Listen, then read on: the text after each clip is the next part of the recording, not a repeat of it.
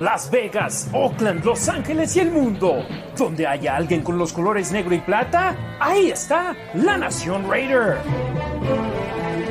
La franquicia más trascendental en la historia de la NFL. Como los malosos, ninguno.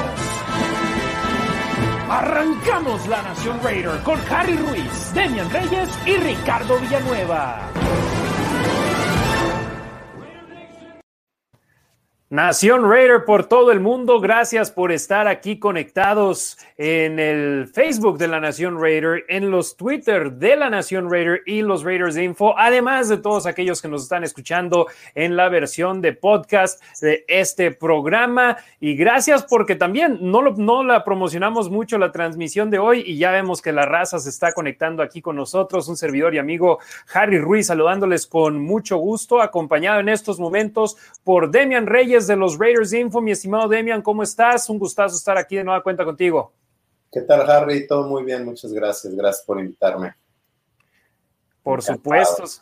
Sí, no, un honor tenerte y esperemos en breve también tener aquí conectado al buen Ricardo Villanueva, pero por lo pronto vamos a hablar más sobre nuestros malosos y recordarle a aquellos que nos están viendo en vivo, pueden dejarnos sus comentarios, sus opiniones, sus saludos, déjenos saber desde dónde nos están escuchando, que nos encanta ver de dónde nos está escuchando la Nación Raider por todo el mundo. El programa anterior tuvimos récord para nosotros de número de países de donde nos están sintonizando, así que les agradecemos mucho. Un primer par de comentarios. Saludos a Antonio Avellaneda, el buen Tavo Romanowski, saludos a los mejores analistas, Demian y Harry. Faltó Ricardo, ahorita en breve estará acompañándonos también el buen Ricardo Villanueva, colaborador de eh, Máximo Avance. Vamos a comenzar el programa, Demian, hablando sobre tres días más de la tercera etapa de los OTAs, los malosos tuvieron eh, de nueva cuenta un buen número de asistentes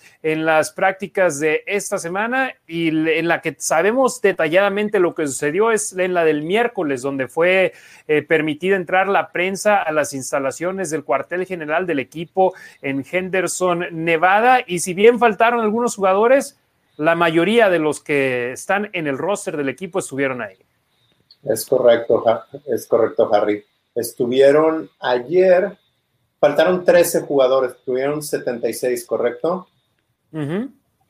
Eh, de los que faltaron, yo, yo esperaba que Josh Jacobs estuviera de regreso, pues lo vimos en, en Instagram que ya estaba en Las Vegas, entonces creí que ya iba a estar presente en los OTAs. El que sí sabía que, que iba a seguir ausente es Yannick Ngakwe, y también Quinton Jefferson y Isaiah Johnson. Al parecer estos cuatro son los que no se han presentado. Desconocemos la razón. Eh, lo hablábamos en, en, ocasiones anteriores. En Gakwe pues son, son voluntarios y es su agente libre caro y seguramente lo negoció. Este, Isaiah Johnson es alguien que pues, me preocupa un poco. Digo, no de preocuparse, pero es un buen momento para, para mostrarle a Gus Bradley lo que puede aportar, ¿no?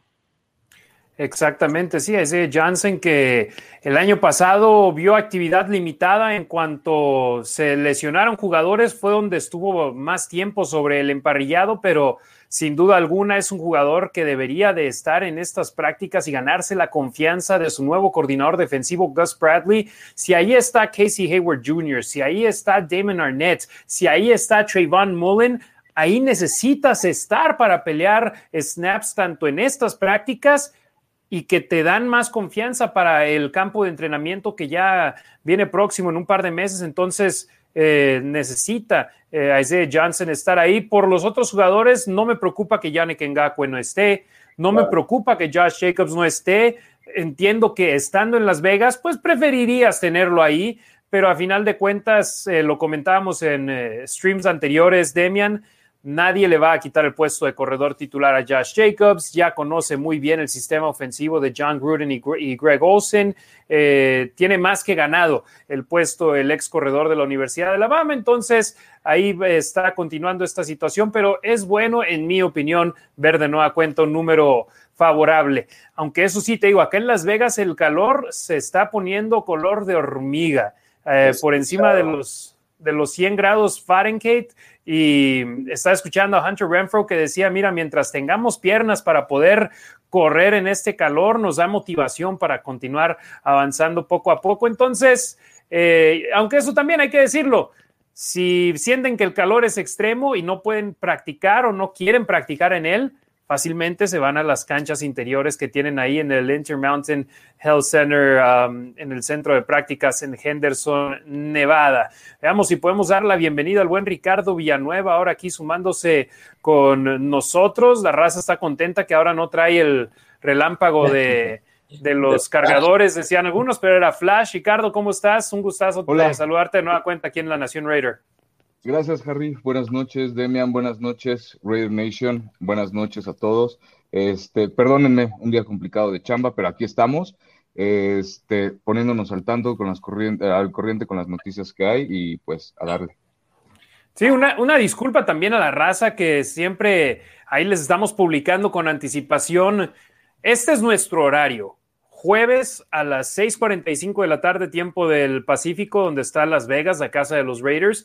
8:45 tiempo de la Ciudad de México. Estén acostumbrados a que aquí vamos a estar con ustedes para informarles de lo último de los Raiders, pero no, no les, les ofrezco una disculpa, no tuvimos el tiempo para poder eh, adelantarles de qué estaríamos hablando el día de hoy, pero ahí mismo en el en, el, en, estos, en esta etapa de los OTAs, eh, escuchaba a Trayvon Mullen que le preguntaban qué jugador te ha llenado el ojo de los nuevos que ves con el equipo. Y me llamó la atención que dijo que Nate Hobbs es el que a él le ha llenado el ojo este novato elegido en la quinta ronda del draft de la Universidad de Illinois que dice que le encanta la dedicación que ve de él en el campo, que si continúa con esta disciplina sobre el emparrillado es un jugador que puede hacer grandes cosas y eso me gusta a mí porque si bien nosotros como aficionados, como analistas desde fuera del campo, observamos el fútbol americano de una manera, Ricardo Demian, ustedes que lo jugaron, estando sobre el emparrillado, se ve de una manera completamente diferente, ¿no? Y, si Trayvon Mullen halaga a Nate Hobbs es porque está viendo algo en él. Claro, para mí una de las cosas más importantes, sobre todo a este nivel, y creo que ustedes no me dejarán mentir, la diferencia entre talento, entre el mejor y el peor equipo es mínima. Creo que gran parte de, que un equipo sea triunfador o no, es eso, es la camaradería de la cual hablaban esta semana Hunter Renfro y la semana pasada Crosby, es el tener la confianza de tus jugadores, de tus compañeros y no, no querer cubrir o hacer lo que el otro, lo que el otro no va a hacer. Ahí, ahí es donde se pierden los partidos. Pero si tú tienes esa confianza con Neil Hawks porque sabes que durante los entrenamientos se ha conducido bien y sabe lo que va a hacer, no tienes que preocuparte por eso, solo te preocupas por hacer tu chamba y es así como, como funcionan las cosas, como funcionan los equipos. ¿Ustedes qué opinan? Es, correcto, no, yo estoy totalmente de acuerdo, concuerdo con, con, lo que acabas de decir. Aparte, obviamente, es, es muy importante considerar que es, e, esos halagos generan, siguen generando competencia dentro de la unidad, ¿no? Dentro de la unidad defensiva. Y es lo que necesitan los Raiders. Necesitan mucha competitividad en todas las unidades para sacar lo que comentábamos, para sacar lo mejor de cada uno y, y que sea esa competencia sana. No sé si ya, se comentó, perdón por, llegar tarde, pero los Raiders firmaron el día de hoy a Roderick Timmer. Él es, eh, lo anunciaron como defensive back o safety. Eh, tiene 24 años, es su segunda temporada en la NFL. Eh, viene de los Chargers, jugó en el 2019 con ellos. No, no hizo gran cosa, sinceramente, pero a lo que voy es esto, ¿no? Viene a generar otra vez competencia, ¿no? conoce poquito, bueno, conoce mucho más que todos los, de los Raiders, el sistema defensivo que traía este, Gus Bradley, ¿no? En los Chargers. Entonces, este, es igual, sana competencia y van a seguir creciendo, van a seguir este, viendo cómo, cómo se ajustan, cómo, cómo, cómo, cómo mueven esas piezas para, para encajar en el sistema y seguir compitiendo, ¿no? Compitiendo, perdón, y generando, pues, este, lo mejor de cada uno, ¿no? Y confiar en los jugadores. Exacto, y también se habla sobre el arribo de Sam Young eh, que estuvo el año pasado con el equipo, que fue titular en siete partidos debido a que la línea ofensiva tuvo demasiadas lesiones, estuvo viendo actividad, pero también es un jugador que sufrió de lesiones y ahí se hablaba de que su llegada no es para competir un puesto de titular, sino más bien para poner un poquito más de presión a los jugadores de la línea ofensiva que están como suplentes. Entonces, eh, los Raiders todavía moviendo ahí algunas barajas y también hay que decirlo, este año hay pretemporada, hay tres partidos donde a Leatherwood le vas a dar snaps porque va a ser su primera vez jugando uno a uno contra equipos de la NFL en acción de juego, cuando haya los tres partidos de pretemporada. Pero no creo que quieras arriesgar a un Colton Miller, no creo que quieras arriesgar a un reaching. Andre James tal vez se dé participación porque me gustaría pensar que va a disputar el puesto con Nick Martin, pero también, por ejemplo, Nick Martin, dale snaps como guardia, entonces Sam Young ahí podría entrar y tal vez quitarle el puesto a, un Brandon Parker o a un John Simpson, que espero no sea el caso porque se usaron eh, selecciones de draft en estos dos jugadores, pero si Sam Young les gana el puesto, que se los ganen a, pulso. De acuerdo, yo, yo quisiera que Debbie Hamilton le ganara el puesto a Brandon Parker y a Sam Young. Es el tackle de Duke, undrafted, ¿se acuerdan? Ya hemos hablado de él. Este, sí, a John Simpson. Eso es, bueno, ahorita tocas un tema importante. Se habla que si John Brown va a ser el receptor titular, que si John Simpson o Denzel Good, idealmente para Raiders, John Brown aporta como jugador de rotación, pero tienes a Rock y a Brian, a Rocks y a Brian Edwards como tus tus receptores titulares. Igual con, con los guards, está padrísimo tener a Denzel Good, pero te encantaría tener a John Simpson y entonces ya tienes a Andre James como ancla, tienes a tus dos tackles titulares, Leatherwood y Colton Miller, y a un John Simpson que está en su segundo año y ya nada más te falta cubrir el otro puesto que sería el incógnito con alguien más joven para los siguientes años. Sí, totalmente de acuerdo. Tienen que encontrar eso, ¿no?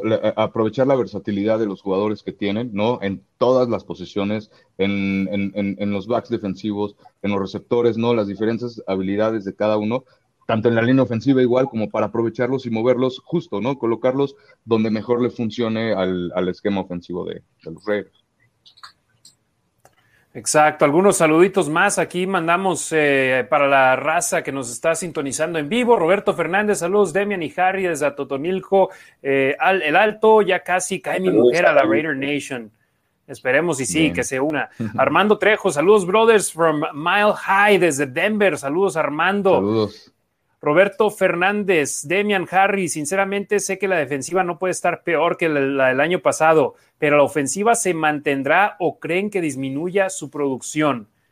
Yo creo que va a ser una ofensiva diferente. Teniendo a dos corredores como lo son eh, Kenyon Drake y Josh Jacobs, veo al equipo intentando explotar más por medio del ataque terrestre, pero van a también aprovechar cuando tengan los espacios por aire como fue el año pasado ocasiones con Henry Ruggs tercero, también van a explotar ese, esa faceta, pero creo que ahora lo que quieren es tener el control del balón y con ello controlar el reloj de posesión y no darle tiempo al rival de que te pueda deshacer la defensa de los malosos. De acuerdo, yo creo que va a ser diferente. Hablaban mucho de la línea ofensiva. hace una semana y media, antes de nuestro live de la semana pasada, eh, Mike Mayo tuvo una conferencia con los, una conferencia con los eh, PSL holders, con los que tienen sus boletos en el estadio, y esa es la que publicaron esta semana, es esa misma conferencia. Y ahí habla eh, que están muy emocionados por la línea ofensiva porque se va a ver diferente, más joven, más rápida, más atlética, y tienen mucha esperanza que todo salga bien con ellos. Ahora sí creo que Rocks, ahorita vamos a hablar de la entrevista con Henry Rocks, eh, creo que Rox y Brian Edwards van a dar más. Eh, ahora tienes a Kenyon Drake, quien sí ha estado en los OTAs y también podría no estar por, por ser voluntarios y ser un jugador veterano, pero ahí está presente. Yo también creo que van a, van a correr mucho. pero aprovechando los espacios que, que abran con, con Roxy y Darren Waller.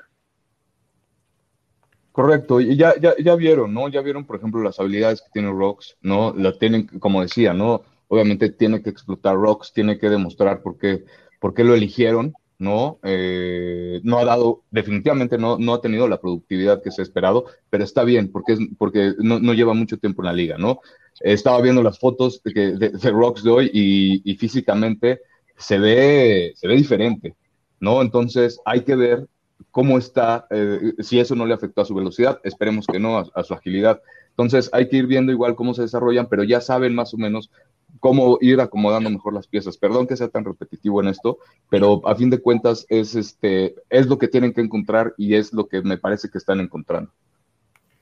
No, y a final de cuentas, eh, Ricardo, es una pregunta que nuestra raza que nos está sintonizando nos está haciendo y si es una pregunta que tienen en la mente, pues aquí se las contesté, se la contestamos a pesar de que tal vez ya la hemos respondido en un par de ocasiones anteriormente y como dices, repetitivo, pero es algo informativo y que esperemos la gente por esta información que les damos, aquí nos sigan dando su sintonía por medio de las redes sociales de la Nación Raider, de los Raiders Info, que sigan también a Ricardo en Rasgit, en, en, Twitter, en Instagram, y ahí estamos siempre al pendiente para la raza de la Raider Nation. Dice Raider Nation Costa Rica, saludos Maes, saludos al buen Harley, que siempre está ahí al pendiente. La, la Exacto, la semana pasada no nos pudo sintonizar en vivo, pero al siguiente día todavía ni habíamos publicado que ya había estado en Spotify y ya nos estaba escuchando en versión podcast. Dice que saludos a Harley y Tomás Contreras dice saludos, gracias por esto. Se antoja escuchar de nuestros Raiders. Para eso, para eso estamos aquí, para traerles a nuestros hermanos y hermanas de la Raider Nation lo último del equipo que nos apasiona. Tavo Romanowski manda saludos hasta Costa Rica, al buen Harley Escudero, dice, pura vida. Pura vida, patrón, le responde Harley al buen Tavo Romanowski. Saludos a Anabel Lara de Raider Nation en, Chi en, Chihuahua. Siempre ahí están al pendiente y compartiendo nuestros contenidos. Anabel, saludos, hermanita. Eh, Breezy 90, saludos desde Kansas City, Missouri. Ya tenemos a uno de, Uf, de Denver, Denver, ya tenemos a uno de Kansas. ¿Y ya? ¿Dónde están los de Los Ángeles? No, pues Queremos... esos Raiders. No, pero quiero leer para decir, ya ahí están las tres ciudades donde juegan nuestros rivales divisionales, así que saludos a ellos, a todos los que nos ven de todos lados, pero sobre todo a los que están ahí en territorio enemigo, que sé que no es fácil, pero que portan los colores con orgullo. Jorge Segovia Patena, saludos desde Delicias, Chihuahua, México. José Gudiño, saludos desde Chicago, saludos Aquí hasta andamos. Chicago. Aquí ahí andamos, con el buen. Demian. Aunque ahí te va, él no le va a los Raiders, pero gracias por estarnos viendo aquí, aquí en el programa con nosotros. Eh, Mike 28, ¿qué tranza, varos? Saludos, alias el Chanoki, el Itino. Eh, dice Breezy 90, Onta, Yannick y Jacobs. Pues descansando, son entrenamientos voluntarios y a diferencia de David Irving, que no fue y perdió su puesto, Yannick Ngakwe y Josh Jacobs, a excepción de que haya alguna lesión, eh, van a estar en el emparrillado la semana 1 en la unidad titular a la defensa Yannick Ngakwe y a la unidad ofensiva titular el buen Josh Jacobs. Edgar Bixler, saludos desde Ensenada, Baja California. Anabel, saludos desde la Raider Nation, Chihuahua. Gilberto Ruiz, saludos a Torreón, Coahuila. Papá, muchas gracias, saludos. Eh, Breezy 90, y arriba la máquina cementera de mi Cruz Azul, faltan mis Raiders. Así que ya se cortó la racha negativa del Cruz Azul. Ya se cortó la racha negativa de los Dodgers de Los Ángeles. Ahora que siga esta racha negativa de los Raiders ya de varias décadas sin ganar el supertazón. Eh, Breezy también dice, hace falta Julio Jones para completar la ofensiva. Estaremos hablando un poquito más sobre Julio Jones y otros jugadores que por ser pasado el primero de junio, muchos creían que ya iban a tener nueva casa. Eh, Demian Reyes, le regresa el saludo al buen Chanoc, saludos. Eh, Raider Moy, saludos desde la Riviera Veracruzana. Compa Marines, ¿qué pasa con Divine Diablo? Pues no ha estado presente porque todavía no ha firmado, ¿verdad? Es correcto, pero a ver, la semana pasada de los 89 jugadores había 83 en campo. pero se dice que había otros tres en las instalaciones. Y entonces eso me deja que faltaban tres. Julio, ese falta mucho. Yannick Ngakwe, Josh Jacobs y creo que Isaiah Johnson son los, o Quinton Jefferson. Entonces, de los otros tres que estaban pueden ser Isaiah Johnson, este, Diablo. Diablo y no me acuerdo cuál era el otro que faltó la semana pasada.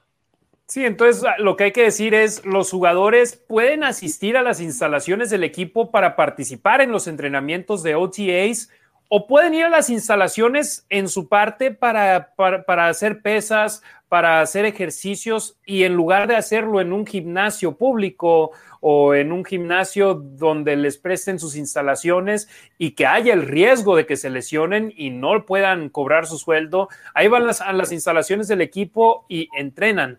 Dudo que Yannick Ngakwe esté sentado viendo su televisión en estos momentos cambiando de canales o que Josh Jacobs esté, no sé, en, el casino apostando. Dudo que estén haciendo eso y que más bien se están preparando para la campaña. Eh, Porfirio Ruiz Villa, saludos desde Guadalajara, Jalisco, México. Marco Franco, saludos de Mérida, Yucatán. Breezy dice, yo soy nacido en Los Ángeles, pero ahora vivo en Kansas City. ¿Cómo la ven? Entonces, de ahí es donde tenemos los Raiders de ser de Los Ángeles. Y yo digo siempre, todos los que somos de Los Ángeles tenemos un tío loco que le va a los Raiders y que nos hace Raider. Mm. Y para mí fue mi tío George, mi tío Panda, que le mando un saludo, que él es fan, con, tiene tatuado tres eh, trofeos Vince Lombardi con el eh, casco de los Raiders, entonces él es súper fan de los malosos y él fue el que me llevó a mis primeros juegos tanto en San Diego como en Oakland. Eh, Omar García, saludos desde Denver, Go Raiders, otro desde eh, las, tierras del Mile High. Amado Nervo, ya llegué a Chihuahua, saludos. Ahí está siempre, Amado.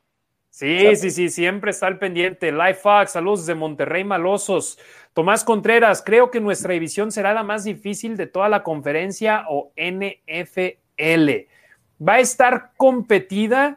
La diferencia, por ejemplo, yo te pongo más competitiva a la norte de la americana, teniendo a Pittsburgh, teniendo a Cleveland, teniendo a Baltimore y Cincinnati con un Joe Burrow eh, sano, podría tal vez no dar pelea para entrar a playoffs, pero por lo menos un papel decente de 6, 7 ganados que con eso le complica la vida a sus rivales divisionales. Y acá con nosotros veo bien, bueno, obviamente muy bien a los jefes de Kansas City, veo bien a los Raiders, veo bien a los Chargers y los Broncos. Veremos qué se presenta de ellos. Y esta división siempre es competida de gran manera cuando se enfrentan los rivales del oeste de la, de la americana, ¿no? Sí, correcto. Yo lo he dicho antes, los Broncos, si tú ves hombre por hombre, tienen una buena ofensiva. La defensa ya tienen años teniendo buena defensiva. Tienen una muy buena ofensiva con sus alas cerradas. Los tienen como cuatro o cinco receptores nuevos, buenos. Hasta Patrick, que no fue drafteado, creo. Ahí donde le está fallando es en el coreback, pero si Bridgewater puede tener una temporada decente, cuidado. Imagínate ese plantel de los Broncos de Denver con Derek Carr como su mariscal de campo. Sí, correcto. Mientras muchos hermanos y hermanas de la Raider Nation se quejan de Derek Carr, hay otros equipos que quisieran tenerlo y por eso hubo ofertas por él eh, con los Raiders y equipos que querían tenerlo, pero los Raiders no lo estaban, no, lo, no buscaban venderlo. ¿Por qué? Porque saben que tienen a un mariscal de campo que no es top 5, pero cuando está en el nivel que sabemos que puede estar es top 10 y tener un quarterback top 10 en la liga, no cualquier equipo lo tiene. y su piso, perdón, perdón, Ricardo, y su piso, algunos estarán en desacuerdo conmigo, pero su piso es muy alto. O sea, tú estás hablando de cuando tiene buenos partidos, se puede, podría ser top 5 en esa semana, y cuando tiene un partido regular, ha tenido partidos muy malos, como el de contra Atlanta, sí, pero en general cuando tiene un partido regular, pues es top 15, entonces su piso no está tan abajo. Perdón, Ricardo, adelante. No, no, no, te preocupes. Este, sí, justo iba, justo iba por ahí, ¿no? Que la verdad es que es, un jugador que ha demostrado lo que trae, ¿no? O sea, sinceramente, ahí están los números, los números no mienten, están las estadísticas. Eh, está considerado como unos, sí, no top 5, ¿no? Pero, pero de lo mejor en la, de lo mejor que hay en la liga.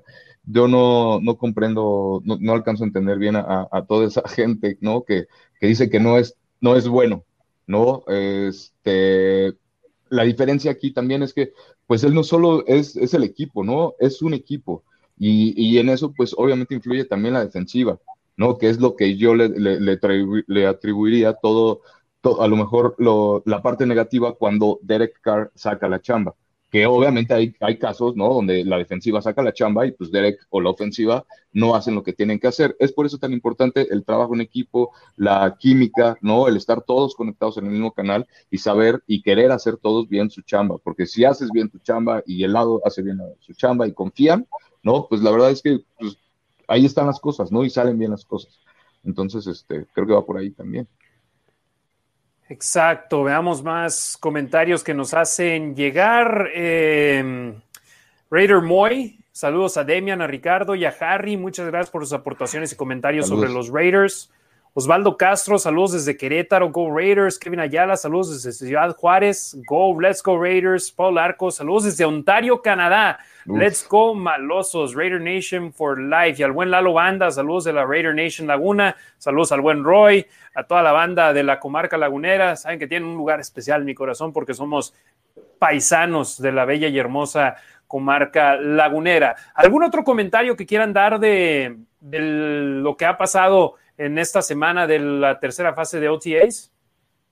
Eh, Ricardo hablaba que hoy firmaron a un defensive back, también firmaron a un ala cerrada, ¿no? Que estaba en los Eagles. Es correcto, es Alex Ellis. Alex Ellis y él, ahorita les digo, aquí tengo el dato de Alex Ellis. Él entró a la NFL como uh, undrafted free agent a Tennessee en el 2016 Jugó en Jacksonville en ese mismo año, jugó en los, en los Saints en el 2017 y 2018, jugó en los Chiefs en el 2018, en Filadelfia en el 2019 y en los Patriotas en el 2020. Ha aparecido en 11 partidos, eh, con 3 eh, como titular y 3 recepciones para 11 yardas. Perfecto. Sí, y el equipo en movimientos correspondientes después de firmar al ala cerrada Alex Ellis y al safety Roderick uh, Turner, eh, Timmer, perdón, acabaron cortando al liniero ofensivo Eric Magnuson y también eh, hicieron wave al ala cerrada eh, Carson Williams, que es este chavo que jugó fútbol, básquetbol, y básquetbol colegial y firmó con los Raiders y fue controversial el que lo hayan firmado porque la raza que están intentando encontrarle, inventar la rueda otra vez, simplemente era un experimento, no le estoy casi seguro que no les costó más que poco dinero y tenía poco dinero garantizado y ahí está, no, no superó ni siquiera los OTAs. No pierdes nada, ¿no? Este, ahorita en roster puede haber hasta 90 jugadores. La semana pasada había 89, creo que con estos tres movimientos, Sam Young y estos dos eh, que sumaron hoy, ya está otra vez el roster en 90. Y para el campamento, el mini campamento, ese sí es mandatorio, este, que eh, inicia el 15 de junio, del 15, 16 y 17 de junio. Ahí sí es donde necesitas a todos estos jugadores que estén presentes y también estos que son cuerpos para campamento. Y como, como tú decías, o sea, es una apuesta y si sale algo bueno, pues bienvenido. Antonio Gates es un, un ala cerrada que va al Salón de la Fama y así apostaron los cargadores y encontraron algo en él. No pierdes nada. Tony González también eh, jugó baloncesto en el nivel colegial y acabó teniendo un una super carrera en la NFL. Entonces los Raiders, vamos a ver qué sale, dijeron, y se fueron con ello. Y, tienen, perdón Harry, y, eh, porque si no se me da el comentario, y tienen, tienen el ojo, ¿no? Para encontrar como que esos diamantes brutos. Digo, ahí está Darren Waller. ¿No? Que lo vieron cachando pases, ¿no? En un partido, eh, en, el calentamiento previo un partido contra los Ravens, ¿no? Este, preguntaron por él, vieron que pues estaba disponible y se lo jalaron y pues en lo que se ha convertido, ¿no? Entonces, y es, es, es a lo que decíamos, ¿no? Le apuestas ¿no? A un jugador que, que te llama la atención por algo, ¿no? Por eso ellos están ahí y son los expertos y por eso descubren estas gemas, ¿no? Estos diamantes en bruto que pues nadie los había descubierto y es cuestión, vuelvo a ser, repetitivo, de colocarlos en el sistema ofensivo correcto. Por eso a lo mejor Darren Waller no funcionaba en Baltimore, ¿no? Por el sistema ofensivo y aquí con los Raiders pues le dieron, ¿no? Entonces son los experimentos que, con los que tienes que ir jugando para precisamente, este, pues, no sé, o sea, desbalancear a la defensiva o, o, o seguir eh, generando ideas para para tener no un nuevo sistema ofensivo, pero más opciones, ¿no? Sí, no, y, con Baltimore, Darren Waller era equipo de prácticas, o sea, ni siquiera estaba en el roster de 53. Y ahí fue donde los Raiders acabaron consiguiendo un jugadorazo. Obviamente tenía una mala reputación por la situación de su suspensión, la situación de las drogas, y tal vez no querían arriesgarse con ello Baltimore, los Raiders le dieron la oportunidad y vean nada más el jugadorazo que, que, es hoy en día uno de los mejores jugadores en su posición en toda la NFL y sin duda deben de firmarlo a una extensión de contrato pronto. Eh, ¿Quieren que hablemos de un par de declaraciones de los Raiders de esta semana? Hunter Renfro me gustó lo que dijo en una en su conferencia de prensa cuando le preguntaron sobre Henry Ruggs y dice, si bien las estadísticas no lo apoyaron de gran manera en su temporada de novato, de no ser por Henry Ruggs y su velocidad, otros jugadores como yo, como Darren Waller y Nelson Aguilar no hubiésemos tenido las estadísticas que tuvimos el año pasado porque Henry Ruggs nos abrió esos huecos. Y eso es algo que le quiero decir a la Raider Nation. Sí, Queremos ver a Henry Ruggs con mil o más yardas, con diez o más anotaciones por la posición en la que fue elegido en el draft. Pero a final de cuentas, él está ayudando a la ofensiva de una manera, si bien no es con estadísticas, es abriéndole espacio a sus compañeros y Hunter Renfro lo hizo saber en su conferencia de prensa que dio ayer. De acuerdo, y cuando estuvo lesionado se notó, ¿no? Eh, la defensa ya no respetaba tanto la velocidad de otros jugadores, ni siquiera de Nelson Aguilar, y se veía más bien como la temporada del 2018, donde sabían que si iban a lanzar era Darren Waller, pero con Henry Rocks abrían el campo y permitían que los otros receptores pudieran encontrar rutas, espacios. Sí, te desbalancea, obviamente, ¿no? La, agilidad, la habilidad, por eso, pues, eh, eh, o sea, era un, pick de los Raiders a la antigua, ¿no? A la Al Davis, ¿no? Velocidad pura. ¿No? Que es lo que se buscaba. Y, y ya lo tiene, ¿no? Y, y, tiene esta agilidad para desbalancear la defensiva en, por ejemplo, no sé, en coberturas personales. Obviamente eso es lo que le permitía, ¿no? A, a, los demás receptores, pues quedarse descubiertos y todos se jalaban con el más rápido o con el que pensaban que le iba a lanzar. Y Derek Carey, pues por eso eh, desbalanceaba ahí, ¿no? Entonces, sí es muy importante, obviamente, tenerlo en el campo. Lo mejor sería que produjera yardas, pero de todos modos está contribuyendo. ¿No? Entonces, eso es trabajo en equipo y es, es saber hacer las cosas bien y pues mientras esté en el campo y los Raiders avancen y consigan primeros y dieces y anoten, pues creo que la chamba la está haciendo. Y otra declaración que me llamó mucho la atención fue de Darren Waller, que le preguntaron sobre Foster Moreau a la cerrada que fue elegido en el draft. Esta será su tercera temporada en la NFL. Su primer año sufrió una lesión sobre el final de la campaña que lo dejó fuera por el resto de la temporada. Esta temporada pasada, en el 2020, no tuvo la actividad que quisiéramos, primero porque estaba saliendo de una lesión grave, pero segundo, porque los Raiders contrataron a Jason Witten y era el ala cerrada número dos en el depth chart del conjunto de los malosos. Y Darren Waller eh, dijo lo siguiente: Foster Moreau, su explosividad sigue incrementando cada año que seguimos juntos en el equipo. Me está impulsando con la manera en la que él está trabajando. Su atención a los detalles en los que trabajó en la temporada baja los trasladó aquí a los OTA son increíbles puede ser una parte extremadamente fundamental de esta ofensiva porque nunca tienes demasiadas armas ofensivas. Siento que Foster es capaz de demostrarle al mundo de lo que es, de lo que puede hacer, de lo que es capaz de hacer. Entonces, que Darren Waller obviamente no va a decir malos comentarios sobre un compañero de equipo, pero halagó de gran manera a Foster Moreau que tenemos la esperanza que pueda ser como tenemos un 1A y 1B en corredores, me encantaría tener un 1A y 1B en alas cerradas.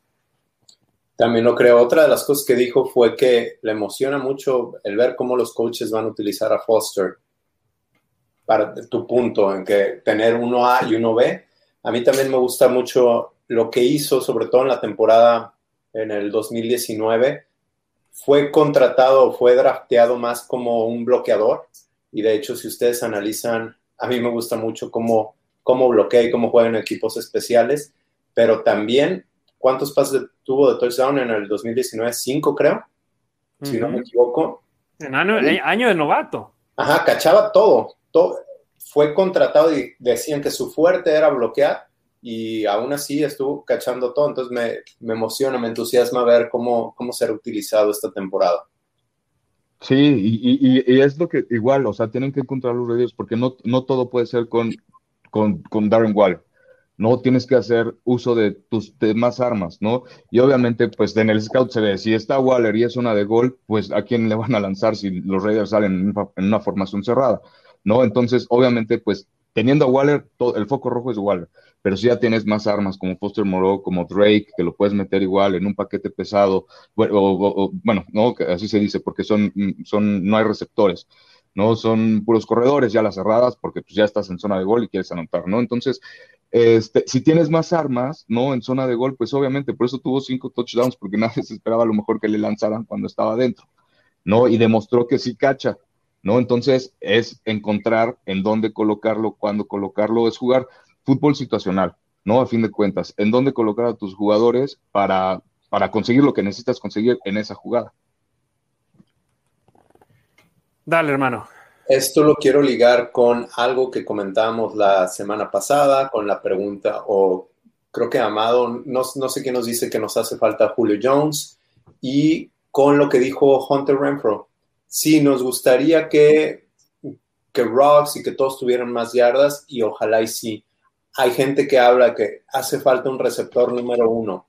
Hunter Renfro dijo que los mejores equipos en los que él ha estado es cuando la bola se distribuye y no tienes un receptor, no tienes un arma que se lleve todo el juego, sino más bien estás ahí y, distribuyen la pelota y el, el equipo contrario no, no no se enfoca en un jugador, se tiene que enfocar en todos. Y si recuerdan, así es como, así es como Gruden y Callahan tenían la ofensiva con Gano. Distribuían la pelota y es lo que está haciendo ahorita. Y es lo que pasaba, perdón, perdón, perdón, y es lo que pasaba en Alabama. ¿No? Con Rocks, con Judy, este, con Tua, o sea, tienes tantas armas que, pues, no, que no sabes ni siquiera por dónde, y eso es lo que, es, es lo que necesitan, y obviamente, pues, al coach, este, Saban, pues, obviamente le, funciona todo, ¿no? Es una mente maestra en el fútbol americano, y eh, porque sabe colocar a sus jugadores en donde saben que puede hacer más daño a la defensiva. No, y también con la Universidad de Clemson, donde estaba Hunter Renfro, era un equipazo y si bien Renfro fue el que brillaba en los momentos más importantes, eh, había otros jugadores que por, e, por tener un conjunto profundo podían tener eh, temporadas invictas, temporadas de campeonato, temporadas en las cuales avanzaban al College Football Playoff. Entonces, eh, él simplemente comparó en lo que ha vivido, en lo que puede suceder también ahora en la NFL. Entonces, esas fueron dos declaraciones que a mí me, llamaron mucho la atención. Darren Waller halagando de gran manera a Foster Moreau y Hunter Renfro, dándole eh, props, dándole eh, buenas, buen augurio a lo que ha hecho eh, Henry Ruggs con los malosos, que todo el mundo es, te digo, van a decir, Claro, van a hablar bien de su compañero de equipo, pero no están obligados a hacerlo en frente de la prensa. Más comentarios, Amado Nervo, no sé si es correcto el dato, pero publicaron que de los quarterbacks con más partidos perdidos en sus primeros siete años, Derek es primero. Y a ver, ah, comentaron alguien más y se me perdió el comentario este. Derek es primero y David Carr es segundo. No me malinterpreten, espero que despierte el Carr del 2016. Pues sí, Derek Carr como novato perdió que sus primeros 12 partidos en la NFL. 10, ¿no? 10, ¿no? 10, o sea. Eh, Ganaron el 11 con ¿no? Sí, lo, lo, metieron al asador, lo echaron al fuego como novato y esa temporada le sacrificó mucho de gran manera y después esta otra temporada donde perdió 12 en el primer año de John Gruden, un equipo completamente desarmado con agentes libres de contratos mínimos, o sea, ¿Yo esas dos campañas se las vas a culpar a Derek Carr? No puedes, no puedes. O sea, no, definitivamente no. Y, por ejemplo, estaba, ya encontré el comentario que dice nuestro amigo Amado Nervo y dice, no sé si es correcto el dato, pero publicaron que de los corebacks con más partidos perdidos en sus primeros siete años, Derek en primero y David, David Carr en segundo. No me malinterpreten, espero que despierte el Carr del 2016. No, e, e, ese es el comentario. Y pues sí, a David Carr le fue muy mal. Eh, estaba viendo el otro, el otro día, creo que la línea ofensiva que tenía era de la peor en la liga en ese entonces. No, entonces tienes que proteger obviamente a tu coreback y todos tienen que hacer su chamba. La línea de los Tejanos en ese entonces, les digo, creo que era de lo peor. Pues sí, obviamente puedes poner al mejor jugador, al mejor coreback ahí, pero si no tienes, si no lo proteges, pues no te va a poder lanzar a, los receptores, aunque tengas a los mejores receptores, aunque tengas al mejor eh, corredor. Si no tienes línea, no, no va a funcionar eso porque vuelvo a lo mismo, es trabajo en equipo y todos tienen que hacer su chamba para que funcione todo. Exactamente. Rogelio Rodríguez, saludos desde Monterrey, con ganas de ver esta tremenda ofensiva de los Raiders. Espero mejore algo la defensiva. Osvaldo Castro, Raiders dará de qué hablar, ya lo verán. El Misanthropy, ¿cómo ven la posibilidad de traer a Julio Jones y cuál creen que sería el posible canje? Vamos a hablar tanto de Julio Jones, Aaron Rodgers y Richard Sherman un poco más adelante. Amado Nervo, los veteranos hablaban maravillas de Morig y Leatherwood en los OTAs. Eh, yo escuché más de otros jugadores, pero sí, o sea, han hablado bien sobre Trayvon Merrick, eh, perdón, el jugador de segunda ronda de los Raiders, y Leatherwood, el jugador de primera ronda. Dice saludos desde Honduras, el Misanthropy. Gracias por estar sintonizándolos desde tierras catrachas. Tomás Contreras, ¿qué opinan de nuestro nuevo centro? ¿Hará que no notemos ausencia de Hudson? Vamos a hablar de la línea ofensiva en un poco más adelante. Eh, Cave Canem, llegando a la transmisión, hashtag Just Win Baby. Y, terminamos con Ignacio Alarcón. Saludos desde las Arboledas, México. Doblemente Raiders. Me gusta mucho su programa porque me entero en español de mis Raiders. Excelentes comentarios. Y ahora sí, el último, antes de pasar al siguiente tema. Omar García, yo creo que Brian Edwards puede ser nuestra arma secreta. Tiene todas las armas para ser un eh, receptor abierto que cubra las necesidades de querer agarrar a jugadores como a Julio. Jones. Y ahí creo que los tres estamos de acuerdo. Brian Edwards, si se mantiene sano, si se mantiene enfocado, puede acabar siendo uno de los robos de los Raiders en el draft de, los, de la era de Gruden y Mike Mayak. Vamos a estar hablando en las próximas semanas sobre unidades específicas de los Raiders en el emparrillado. Y esta semana toca de, la, de hablar, perdón, toca hablar de la unidad que más movimiento tuvo para los malosos y se trata de la línea ofensiva, Demian. Correcto. Ahorita nos preguntaban qué opinamos de Andre James. Um, bueno, vamos a hablar de la línea ofensiva comenzamos con la línea titular. Está Colton Miller de tackle izquierdo, de guard izquierdo Rich Incognito, de centro está Andre James, sí trajeron Nick Martin, pero es más bien como seguro, lo trajeron con, el mínimo y Nick Martin juega también de guard, entonces es, es una buena transacción para Raiders. Denzel Good, otro que ha estado en rotación, al parecer ahorita está entrenando como titular Hace unos minutos hablábamos que a lo mejor a Raiders le convendría tener a su hogar titular en John Simpson, simplemente porque es más joven, porque cuesta menos y para, para afianzarse para un futuro. Y de tackle derecho, Alex Leatherwood.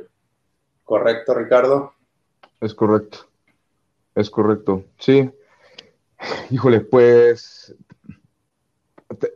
tenemos que ver, ¿no? O sea, ahorita la verdad es que son OTS, OTAs y como lo habíamos comentado, son prácticas muy relax, ¿no? Hay que ver cuando empiece el, el, el, minicamp, cuando empiece ya el training camp, bien, ¿no? Que estén equipados, que en serio se tengan que enfrentar uno contra uno contra, contra los defensivos y que, que los novatos como Leatherwood, ¿no? Se tengan que enfrentar en una práctica ya contra, no sé, contra Malcolm Kunz o contra Yannick Ngakwe, ¿no? Por ejemplo, ahí es en donde se va a ver ¿no? Entonces sí, suena obviamente muy bonito todo, esperemos que, que siga así todo, ¿no? Pero sí hay que ver, hay que esperarnos un poquitito, ¿no? Para ver cómo se van desarrollando este, durante, durante el verano. En el papel, hace rato les mencionaba, en el papel lo que Raiders hizo tiene sentido. Que funcione o no, eso vamos a ver. Pero entonces tienes un centro titular que está joven y te puede durar muchos años y te salió barato. Y no es novato, pero es sin no tiene experiencia jugando en la NFL como titular. Solamente ha jugado un partido como titular en sus dos años en la liga. Entonces, pero ha estado bajo la mirada de Tom Cable, ha estado inmiscuido en las prácticas de los Raiders y eso es prácticamente tener dos pretemporadas completas, un poquito más, y ahí está en el campo ahora potencialmente como el centro titular. Y ojo, ha estado pegado a Rich Incognito desde su temporada de novato y que en, la cual no fue drafteado. Estaban Colton Miller, Incognito y Andre James pegados viendo videos siempre. Esta semana les mandaba eh, eh, un video del Memorial Day donde estaba Incognito en casa de Andre James celebrando Memorial Day. Y ellos tres se fueron a los cabos. Entonces, es, es esa hermandad que están creando. Bueno, entonces tienen centro, tienen tackle izquierdo titular que ya fue extendido, ¿correcto? Colton Miller. Ajá, tienen en teoría, pues un, bueno, no en teoría, tienen a un tackle derecho de primera ronda, que en teoría debe funcionar. Entonces ya tienes a tres de los cinco. Tienes a un John Simpson que tuvo algo de experiencia la temporada pasada y ahorita está como suplente. De ahí puedes sacar a cuatro para los siguientes cinco, seis, seis años. Tienes a Rich Incognito que está en su temporada 17 o 18. 17. 17. Fue drafteado en el 2005, tercera ronda. Que es tu, tu, tu, tu guard veterano, que es el líder de la línea ofensiva. Entonces creo que sí tienen con qué, con qué hacer que las cosas funcionen este año. Sí, porque, por ejemplo, eh, Incognito yo creo que sería el, único al que no, el que no tiene a lo mejor esa versatilidad para estarlo moviendo, ¿no? De gara tackle o viceversa, ¿no? Como Leatherwood, ¿no? Entonces, a lo mejor sería la única pieza que, que, no se movería y la ventaja de los demás es la versatilidad de que los puedes estar acomodando en diferentes partes de la línea ofensiva, ¿no? Que te pueden estar ayudando en, pues sí, a darte eh, depth, ¿no? Si no tienes, por ejemplo, tackles, ¿no? Pues ya al menos este, puedes jugar con un tackle que juega de gar, como Leatherwood, ¿no? Y, y, seguirle inyectando a los tackles o buscar otro tackle por ahí. O sea, e, esto de la versatilidad, versatilidad de los jugadores, en serio, te ayuda muchísimo porque te abre muchas puertas para colocarlos y, y estar jugando con todo esto. Incognito no se movería ahorita, pero ya ha jugado de tackle. ¿eh? Yo sí creo que ahorita eh, en su carrera ya no, ya no lo moverían, pero sí lo, sí lo ha hecho. Y ahorita que hablas de la versatilidad, recordemos que aquí es diferente que en college. En college tienes roster de 100 jugadores y tienes a los red shirts que puedes usar de ellos en cualquier momento. Aquí tienes un roster de 53, de los cuales son 9 eh, linieros ofensivos, entonces definitivamente tienes que tener linieros que te puedan jugar ambas o, las tres posiciones. Sí. Efectivamente, y lo único que podría preocupar a la nación Raider es la inexperiencia de la línea ofensiva del centro hacia el costado derecho. Andre James, Denzel Good, que por lo que jugó el año pasado, yo tengo confianza en él, pero hay que ver ¿qué tanto le pesa la presión de ser el, guardia derecho titular desde la semana uno o entrar al campo de entrenamiento con la etiqueta de guardia derecho titular? ¿Qué tanto le puede pesar? Y Alex Leatherwood, o sea, entre los tres, déjame checo los datos de Denzel Good aquí con nuestros amigos de Pro Football Reference, pero como titular en la NFL tiene 42 partidos. O sea, entre el centro, el guardia derecho y el tackle derecho, entre los tres tienen 43 juegos. Correcto. Entonces, 43 eh, juegos como titular. Entonces, o sea, Denzel Good, la cosa es que ha jugado 2015 con Indianapolis, 2016 con Indianapolis, 2017 con Indianapolis, 2018 dividió tiempo con los Colts y los Raiders, 2019 con los Raiders y este 2020 fue donde tuvo más juegos como titular en su carrera con 14. Entonces, tal vez el tener la posición de jugador titular en la línea ofensiva le pueda pesar. Yo no creo que vaya a suceder, pero hay que decirlo como una posibilidad. Correcto. Ahorita Amado Nervo nos, decía que, que los veteranos han hablado bien de Merrick y de Leatherwood. Eh, sí, Big Tayford reportaba que, que, se han visto muchas cosas buenas de, de ambos. Y Leatherwood decía decía Vini la semana anterior que entraron al campo, o bueno, a ver, a ver el entrenamiento, que Tom Cable parecía más coach personal de Leatherwood que coach de la línea ofensiva, como que estaba dejando a la línea ofensiva hacer los drills, pero con Leatherwood estaba ahí como su coach personal. Entonces creo que pues, nos ha mostrado Tom Cable que ha hecho las cosas bien, ¿no? Y ahora si lo agarra a Leatherwood como su proyecto, esperemos que sí responda como debe ser. Sí, que no se lo despegue, que no se le despegue ahorita que está totalmente coachable, ¿no? Que, que, que, es como una esponja, ¿no? Le tendría que absorber todo, todo, todo, todo, tanto de, de, los, del resto de los coaches de línea ofensiva, ¿no? Como de, de, sus compañeros, ¿no? O sea, igual, aprender a ser un profesional, porque pues estos chavos no, no eran profesionales, se dedicaban a la escuela y, el, y dar el brinco del college al pro es totalmente otra cosa. ¿No? Entonces tienen que aprender pues a eso, ¿no? A hacer todo eso. Sí, ahí es la pregunta que nos hacía Tomás Contreras. ¿Qué opinan de nuestro nuevo centro? ¿Hará que no notemos la ausencia de Hudson? Hudson ya estaba, si bien sigue siendo uno de los mejores de la NFL, ya también se le empezaban a notar las millas en ocasiones. Entonces, eh, yo creo que es una revolución de una línea ofensiva que va a pasar de ser una de las más caras de la liga a una que no es tan costosa y que con ello pueden utilizar eh, ese dinero en otras posiciones. Eh, Miki Dinero, vamos Raiders, Andrés Aldana Correa, buenas noches desde Cali, Colombia. Ahí agregamos un país más en nuestro Atlas, poniendo de dónde nos están escuchando. Ya tuvimos hoy eh, Estados Unidos, México, Canadá, Colombia, Honduras, Costa Rica. La semana pasada nos están escuchando desde Guatemala, desde Japón, España. Eh, España, claro, y sí, de hecho, yendo aquí a las estadísticas de donde nos escuchan por medio de podcast, ahí está Costa Rica y Guatemala también bien posicionado, con México, España y Estados Unidos siendo los tres países de donde nos están escuchando más y les agradecemos de gran manera que nos estén sintonizando, pero la línea ofensiva del 1 al 10, ¿qué calificación le pondrían en esos momentos? ¿En estos momentos? Sí, de lo que, se, lo que proyectamos que va a ser la línea ofensiva titular. ¿Voy? Sí. ¿Puedo ir primero? Yo me aviento con, con un 7. ¿Por qué con un 7? No, porque vuelvo a lo mismo, tenemos que ver. ¿no? Y suena muy bonito, pero pues sí quiero que me demuestren, ¿no? ¿Por qué suena tan bonito?